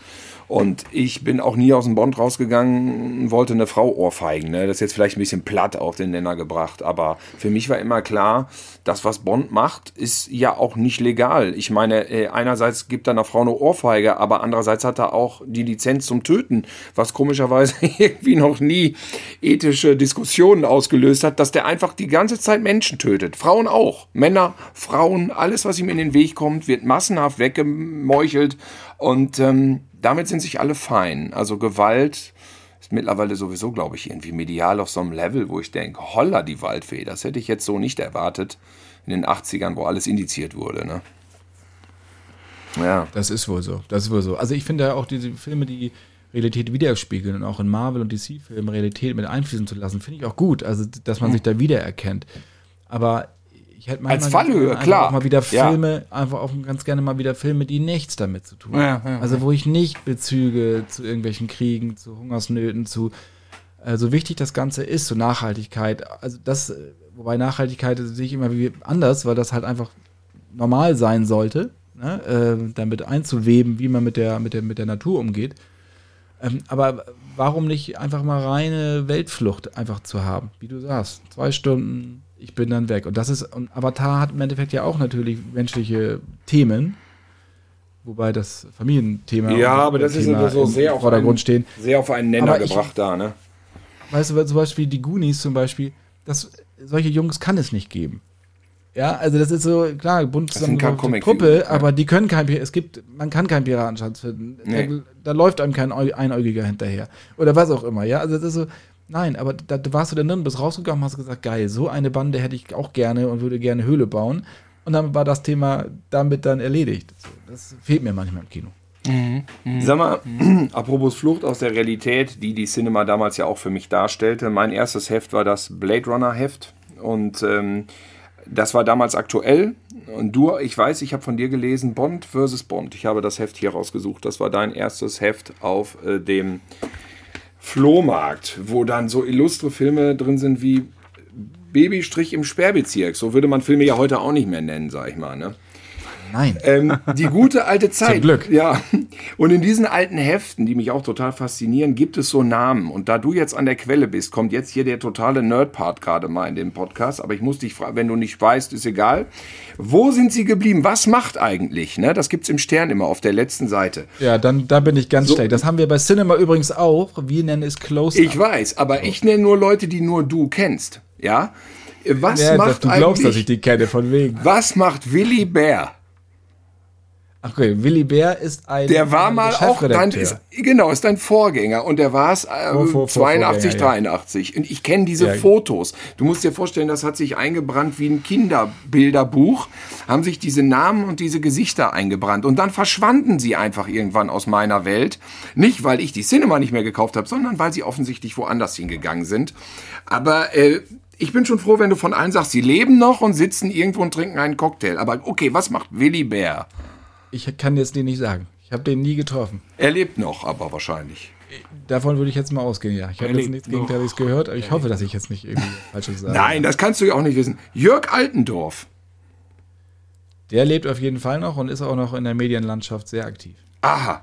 Ähm, jetzt kommt einer, der hatte, glaube ich, damals so eine ähm, Glosse oder Rubrik. Hans-Werner Asmus. Genau, der war lange bei uns auch im Archiv. Und äh, ein wandelndes Filmlexikon ist dieser Mann, aber der ist auch nicht mehr bei uns, der ist auch im Ruhestand. Der lebt aber auch. Rente. Elke Gürlich war eine der wenigen Frauen, die man immer vorne sah. Sagt mir gar nichts. Ähm, dann habe ich noch, ach so, das ist eine, das ist eine, das war ein absoluter Burner damals. Das ist jetzt nur unter uns, das interessiert kaum einen. Meine, unsere Mutter hat damals uns erzählt, sie kennt eine Person, die an der Cinema mitarbeitet. Das waren die Anzeigenleitung Christel Horst Hemke und das war eine Jugendkollegin von ihr von Bertelsmann. Und das hat uns total geflasht als Kinder, dass unsere Mutter jemanden kennt, der bei der Cinema arbeitet. Sensation. Aber kann ich dir auch nicht helfen. Ich bin ja auch erst seit 20 Jahren. Ja, ich meine, und ich sag mal so, wir kennen dich ja jetzt auch und du arbeitest ja auch bei der Cinema. Das ist ja das Spektakuläre.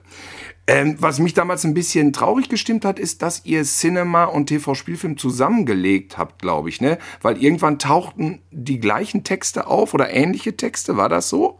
Ich habe nämlich beides gelesen damals Nein, immer. wir haben das nicht zusammengelegt. Die, nee, nee, warte mal, stimmt. Ihr habt recht, nur hinten die Kritiken, glaube ich, waren es, ne? Nein, die Kritiken von Cinema sind auch in der TV-Spielfilm. Ja, so war das aber, dann. Ne? Aber anders aufbereitet, aber wir schreiben die Kritiken für TV-Spielfilm. Auch ja. hinten. Also nicht umgekehrt. Ach so, okay, okay, okay. Also wir, die Redakteure von, Redakteurinnen von Cinema schreiben auch die Kritiken für TV-Spielfilm, was ja Sinn macht, weil wir die Filme ja sehen. Ja, absolut. Und ähm, eine Sache muss ich nochmal nachfragen. Also du warst mit William Shatner auf Tour. Das hast du uns nämlich erzählt in deinem Cinema-Podcast. Was mir aber jetzt aufgefallen ist, dass du die Geschichte nicht zu Ende erzählt hattest damals. Was dann wirklich passiert ist mit dem Bräutigam und William Shatner. Oder passierte da am Ende nichts mehr? Also du hattest William Shatner vor äh, drei Jahren begleitet, als er hier Star Trek 2 nochmal vorgestellt hatte und bist mit ihm durch Deutschland gefahren. Das ist auf jeden Fall eine sehr schöne Anekdote, die ich nochmal hören würde gerne. Genau, also wir haben äh, mit, einem befreundeten äh, Booker haben wir hier, oder die haben William Shatner an Deutschland geholt für zwei Termine, einmal in Essen und einmal für Berlin. Und ich durfte das moderieren, also QA machen, wie es so schön heißt. Und dann konnte das Publikum Fragen stellen an Herrn Shatner, die sie vorher reingereicht haben. Und ich habe dann diese Fragen vorgelesen.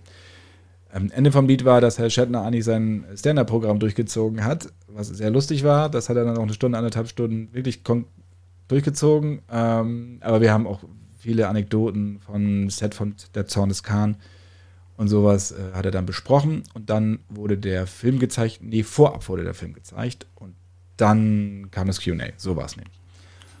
Und ähm, genau, dann bin ich erst nach Essen, da habe ich ihn kennengelernt. Das war wirklich Traum für mich, auch dass der wahr wurde, weil der Mann echt super nett ist und sehr höflich und interessiert. Dann bin ich mit ihm dann von, Ber von Essen nach Berlin gefahren im Auto, was ich schon ziemlich absurd finde, mit dem zusammen im Auto zu sitzen, irgendwie ja, fünf Stunden. Und er fragt mich über Deutschland und über die Porta Westfalica. Hatte aus, der so einen schönen und, äh, Sessel da, mit dem er sich drehen konnte bei dir im Auto? Äh, nee, hat er nicht. Nee, nee, er, war, er saß vorne neben dem, neben dem Fahrer und hat mich gefragt über Porta Westfalica, über Schlacht im Teutoburger Wald, weil wir da ja vorbeigefahren sind. So, Dann war und, William Shatner äh, ja ganz in der Nähe und, von Niehorst. Ja, genau. Ja, ja, genau. Wahnsinn. Und da muss ich natürlich mein ganzes Schulwissen mal so rauskramen, dass ich ihm kein dummes Zeug erzählte. Gut, er hat es auch nicht nachgeprüft, aber ich habe auf jeden Fall was erzählen können. Und dann hatte er Hunger. Und dann ja. es, ja, was machen wir denn jetzt? Ja, er würde ganz gerne was, was Deutsches essen, natürlich. Also Wurst, ist ja klar, Bratwurst, ne? So, und dann sind wir dann irgendwo abgefahren. Und jetzt weiß ich aber nicht mehr, wo das war, sonst würde ich dieses Restaurant gerne nennen von der Autobahn. Das war, das muss Osnabrücker Land gewesen sein. Ja. Und ähm, in so einen Wald rein. Und das war ein Schnitzelhaus. auch das fand ich schon, wenn ich drüber nachdenke, auch zu dem Zeitpunkt fand ich das schon ziemlich ziemlich absurd, mit William Shatner in ein Schnitzelhaus zu gehen.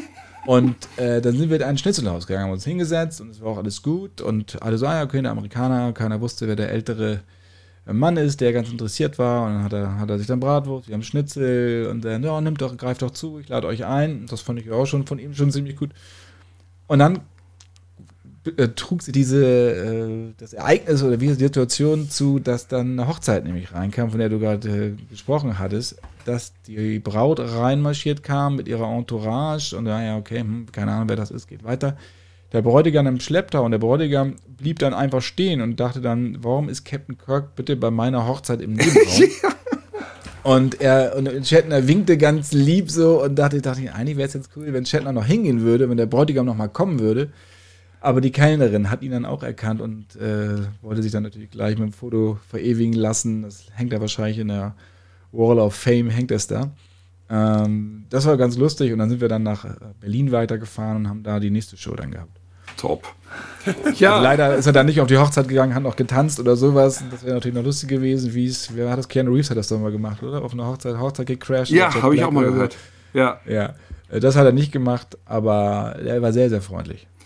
Ja, das ist doch schön. Das ist schön zu hören, dass alte Legenden, alte Helden freundlich sind. Sag mal, können wir denn jetzt zum Ende hin verraten, dass du jetzt im Prinzip diese Stätte deines Wirkens hinter dir lassen wirst? Das kannst du dann verraten, ja. Das ist das jetzt ist offiziell auch schon, ne? Das, das heißt, du gehst ja, ja. von der Cinema weg, was ja ein Bedauern ist. Genau. Nach 20 das Jahren. Freut mich, das freut mich, dass das für dich ein Bedauern ist oder für ja. euch. Simon sagt ja gar nichts, oder Simon? Natürlich finde ich das bedauerlich. ja, ich, ich, ja, du merkst, ich bin nicht ganz so im Thema wie Tilo, das, das merkst du. äh, aber ich. Äh nee, ich finde, dass du die Cinema ganz beachtlich über die Corona-Jahre mindestens das gerettet hast. Und ich finde es ganz beachtlich, äh, was du da gemacht hast und wie das Blatt plötzlich teilweise noch interessanter war was sich vorher einfach nur verlassen hat im Prinzip auf, äh, sagen wir mal, die Filmstarts, die da so kommen im Monat, war jetzt plötzlich so viel Backstory zu dieser alten Interviews zum Beispiel, weißt du, mit Superstars. Das fand ich total geil. Und ähm, also die hat erblüht und ich denke, das geht ja garantiert auch auf deinen Mist zurück im positiven Sinne, oder nicht? Ja, auch, auf unseren Mist, ne? Also ja, klar, Logo. Aber Kollegen du bist ja der Chef ja dann in dem Moment und segnest ja auch einfach Sachen ab, die vielleicht früher möglicherweise, ja, da haben wir jetzt keinen Platz, weil da kommen noch zehn Starts mehr und. Oder die Idee war nicht da. Oder die Idee war nicht da. Jetzt gab es einfach wenige Starts und jetzt war mehr Platz für solche Experimente, ne? Ja, ist halt keine One-Man-Show, ne? Das ist äh, auch Cinema ist keine One-Man-Show. Ja, Insofern immer Gemeinschaftsarbeit und wir haben uns dann natürlich auch gerade, was die Corona-Zeit angeht, haben uns sehr schnell umorientiert. Aber das ist lustig, dass du das sagst. Im Endeffekt war es auch vor Corona schon mit den langen Hintergrundgeschichten. In der Corona-Zeit ist es, glaube ich, dann noch mehr aufgefallen, dass, weil die Leute dann plötzlich diese Kinostarts nicht mehr hatten. Ja, kann sein. Mehr eher die Geschichten gelesen haben. Ja. Wobei wir Kinostarts auch immer noch gebracht haben, weil wir gesagt haben, wir wissen zwar mit 98%iger Sicherheit, dass diese Filme nicht starten werden, aber wir haben sie gesehen und wir bewerten sie trotzdem, damit die Leute die Lust am Kino nicht verlieren. Natürlich. Wissen, okay, da kommt was, ne? Das ist einfach noch die Hoffnung da ist, dass es kommt und Sachen, auf die sie sich freuen können. Dass wir nicht zu einem reinen Streaming-Magazin mutieren. Weil das haben wir ja schon mit Streamit gehabt oder mit dem Serienmagazin, wie es vorher hieß. Insofern ging es uns immer darum zu sagen, okay, wir sind ein Filmmagazin und auch kein Kinomagazin. Wir lieben das Kino, aber wir wollen den Film feiern, egal auf welchem Medium, ob es im Stream ist oder im Kino. Ich habe ja vorhin auch gesagt, für mich ergänzt sich beides. Genauso wie früher auch VHS sich ergänzt hat mit Fernsehen. Fernsehen hat sich ergänzt mit Kino. Ja. ja. Jedes Medium hat seine Berechtigung in dem Fall. Und die Hintergrundgeschichten, auch gerade so diese Klassikergeschichten, klar, haben wir dann gesagt, okay, wir müssen, haben nicht mal Lust, was haben wir eigentlich noch? Also wie, was haben wir für Archivgeschichten, die wir noch nie gedruckt haben? Ja. Weil die, die nie gepasst haben. Und das waren zum Beispiel diese Interviews, von denen du gerade gesprochen hast. Ja. Weil es ja super spannend ist, was hat Sylvester Stallone zum Filmstart von Rocky gesagt. Ja, total geil. Da wusste ja. er noch nicht, wie seine Karriere abläuft. Eben, genau. Und wenn man das so einordnet, das sind ja so, so Zeitgeschichten, die zu dem damaligen Zeitpunkt nicht interessant waren für die Kollegen, aber für uns war es jetzt interessant. Ähm, genau, ich habe mir nach 20 Jahren jetzt auch gedacht, ich kann das Zepter weitergeben, auch wenn ich es jetzt 20 Jahre federführend mache. Aber meine Kollegen Oliver Nöll und Lisa Schwarz werden das weiterführen. Die sind auch ähm, sehr die kennen die Marke sehr, sehr gut. Die lieben Filme, Serien abgöttisch. Also da ist auch sieben Tage die Woche, auch am Wochenende wird geguckt. Wie auch ist wenn man denn, einfach Lust ähm, hat, auch privat. Ähm, und deswegen ja. ähm, bin ich da, ganz kurz, entschuldige. Ja, nö, nö, deswegen bin ich da, müsst ihr auch gar keine Sorgen haben, dass das jetzt irgendwie anders wird oder so. Das wird natürlich anders, klar. Sie haben auch ihre eigene Vision, das soll auch so sein. Aber äh, die, der Fokus auf Hintergrundgeschichten, auf Leuten wirklich was Neues zu geben, was das Internet nicht macht und nicht kann. Und auch eine Ordnung zu geben, weil das ist für mich auch wichtig, zu sagen, was soll ich denn gucken in diesem Monat? Bis du das im Internet gefunden hast, da brauchst du ewig und es frustriert dich. Und dann kriegst du nicht die Kritiken, die du gerne hättest. Und wir haben ja schon den Anspruch, alles zu besprechen. Na klar. Auch also Genrefilme genauso wie Mainstream. Ja. In unterschiedlichen Größen, aber zu jedem soll was gesagt werden. Ja. Ja, damit hast du im Prinzip meine Frage beantwortet. Wo, äh, wo ist die Zukunft für, für Cinema? Also, ähm, das, ja, das ist die Idee und die wird ja auch nicht obsolet dadurch, äh, dass sich manche Dinge verändern. Oder, oder wie, vielleicht noch ein Wort zum, zum Thema Print, also dieses Europas größte Filmzeitschrift. Tilo hat es eben schon mal angesprochen, es kommt ja nicht von ungefähr.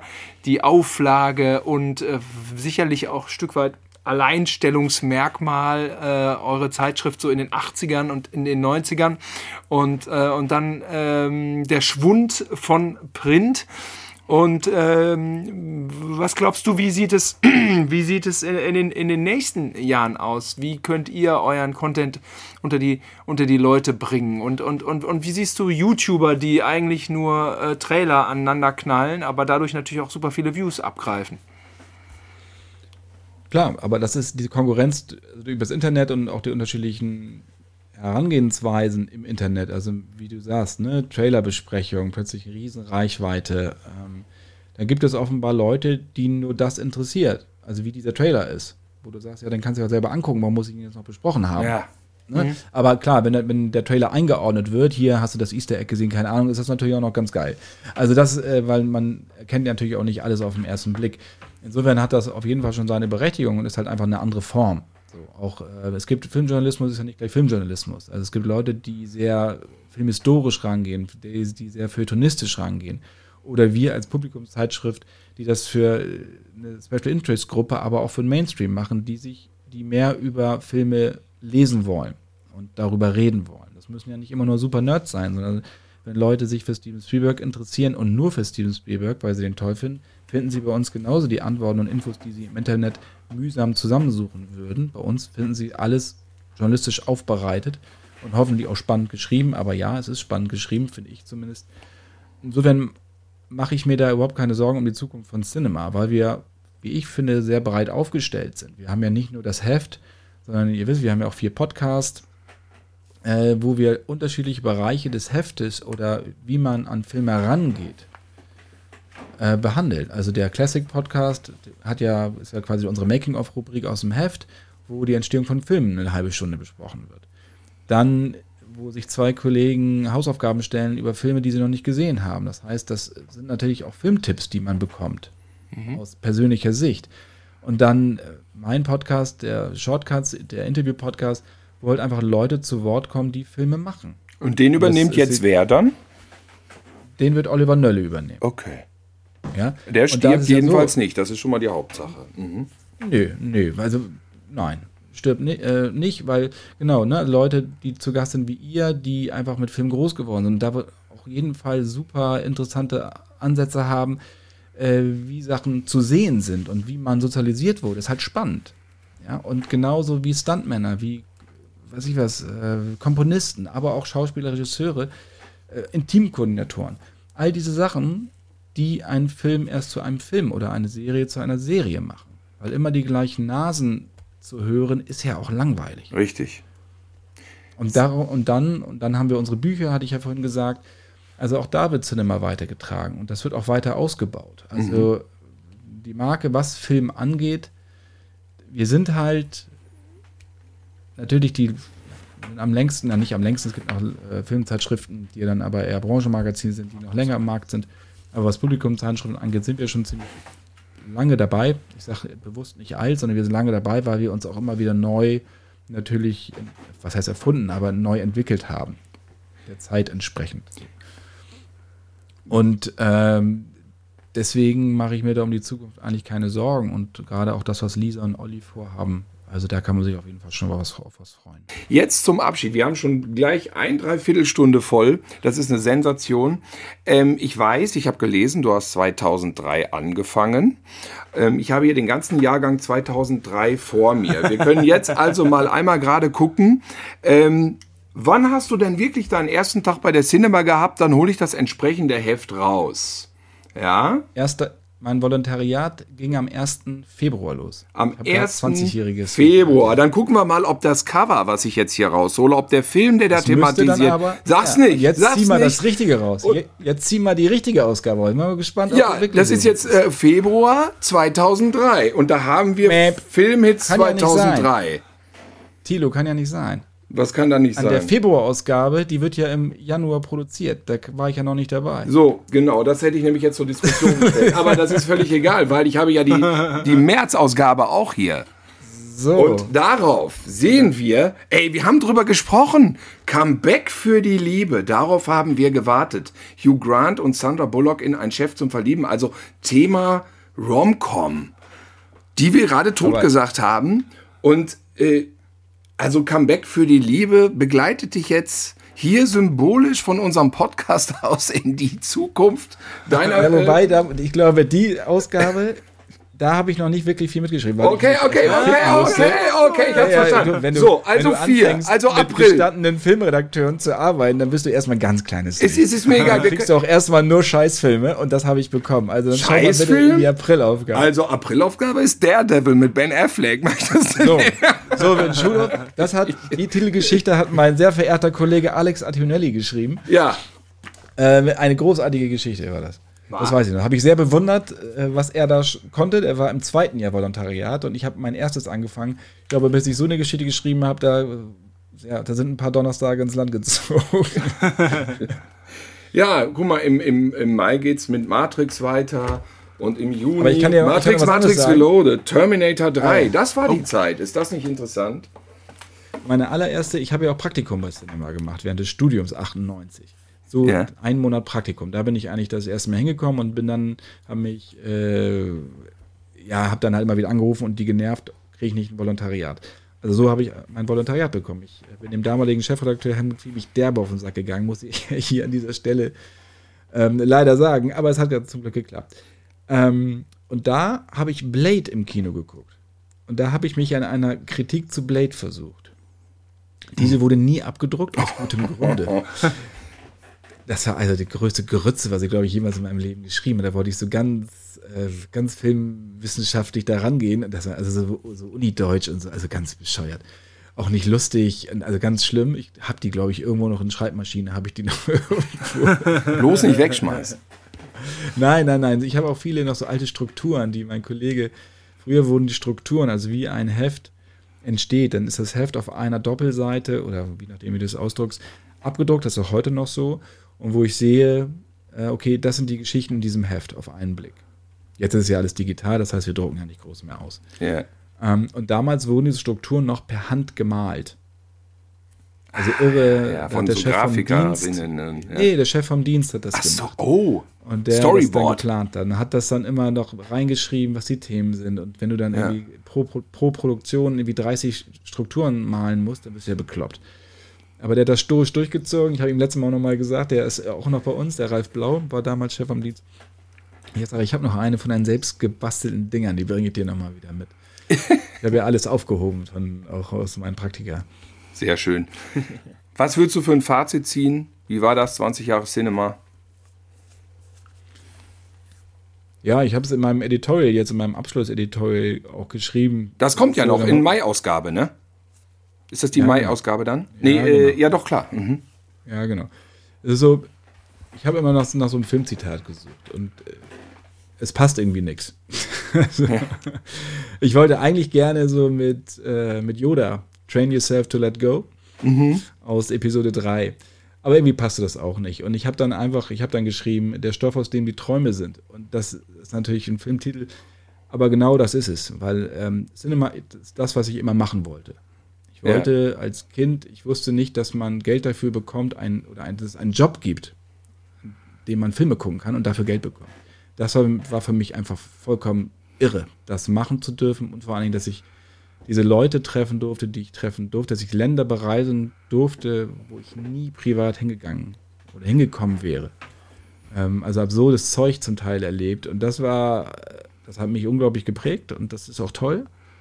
Ähm, aber jetzt ist es für mich persönlich auch an der Zeit, dann zu sagen, okay, ich habe jetzt eigentlich auch mal Lust auf was anderes in dem Bereich, den ich mache. Und äh, Cinema, das ist auch gut jetzt so und jetzt können andere das weiterführen. Jetzt warst du ja auch in unserem Podcast. Ich ein meine, man kann, nicht, man kann einfach auch nicht mehr erreichen. Das Jetzt hast ja du sogar so. bei uns in der Badewanne gesessen. Wir legen dann noch so ein Plätschern drauf. Nein, wunderschön. Das war eine große Ehre, mal so nah dran zu sein an dem Magazin, was mich tatsächlich 40 Jahre jetzt begleitet. Und ähm, wir danken dir ganz herzlich dafür, dass du dir die Zeit genommen hast. Es war wirklich toll. Ich danke euch und wir vielen haben da Dank. getrunken. Das ist ja auch. Vielleicht, Gar- mir fällt so eine Schnaps. Party ein, wozu Ja, du uns eingeladen hast. Ja, aber das behalten wir Ja, unter genau. Ja, das uns. ist ja alles gut. Nein, ihr kommt ja zur Jupiter-Verleihung. Genau. Jawohl. Und ich würde sagen, da holen wir das mit dem Schnaps dann nach. Juhu! Langjährige Weggefährten. Sag mal, sag mal einen großen Namen, der schon bei der Jupiter-Verleihung war. Stallone war auch schon mal da, oder? Bud Spencer war auch schon mal da. Das war der erste Sieger.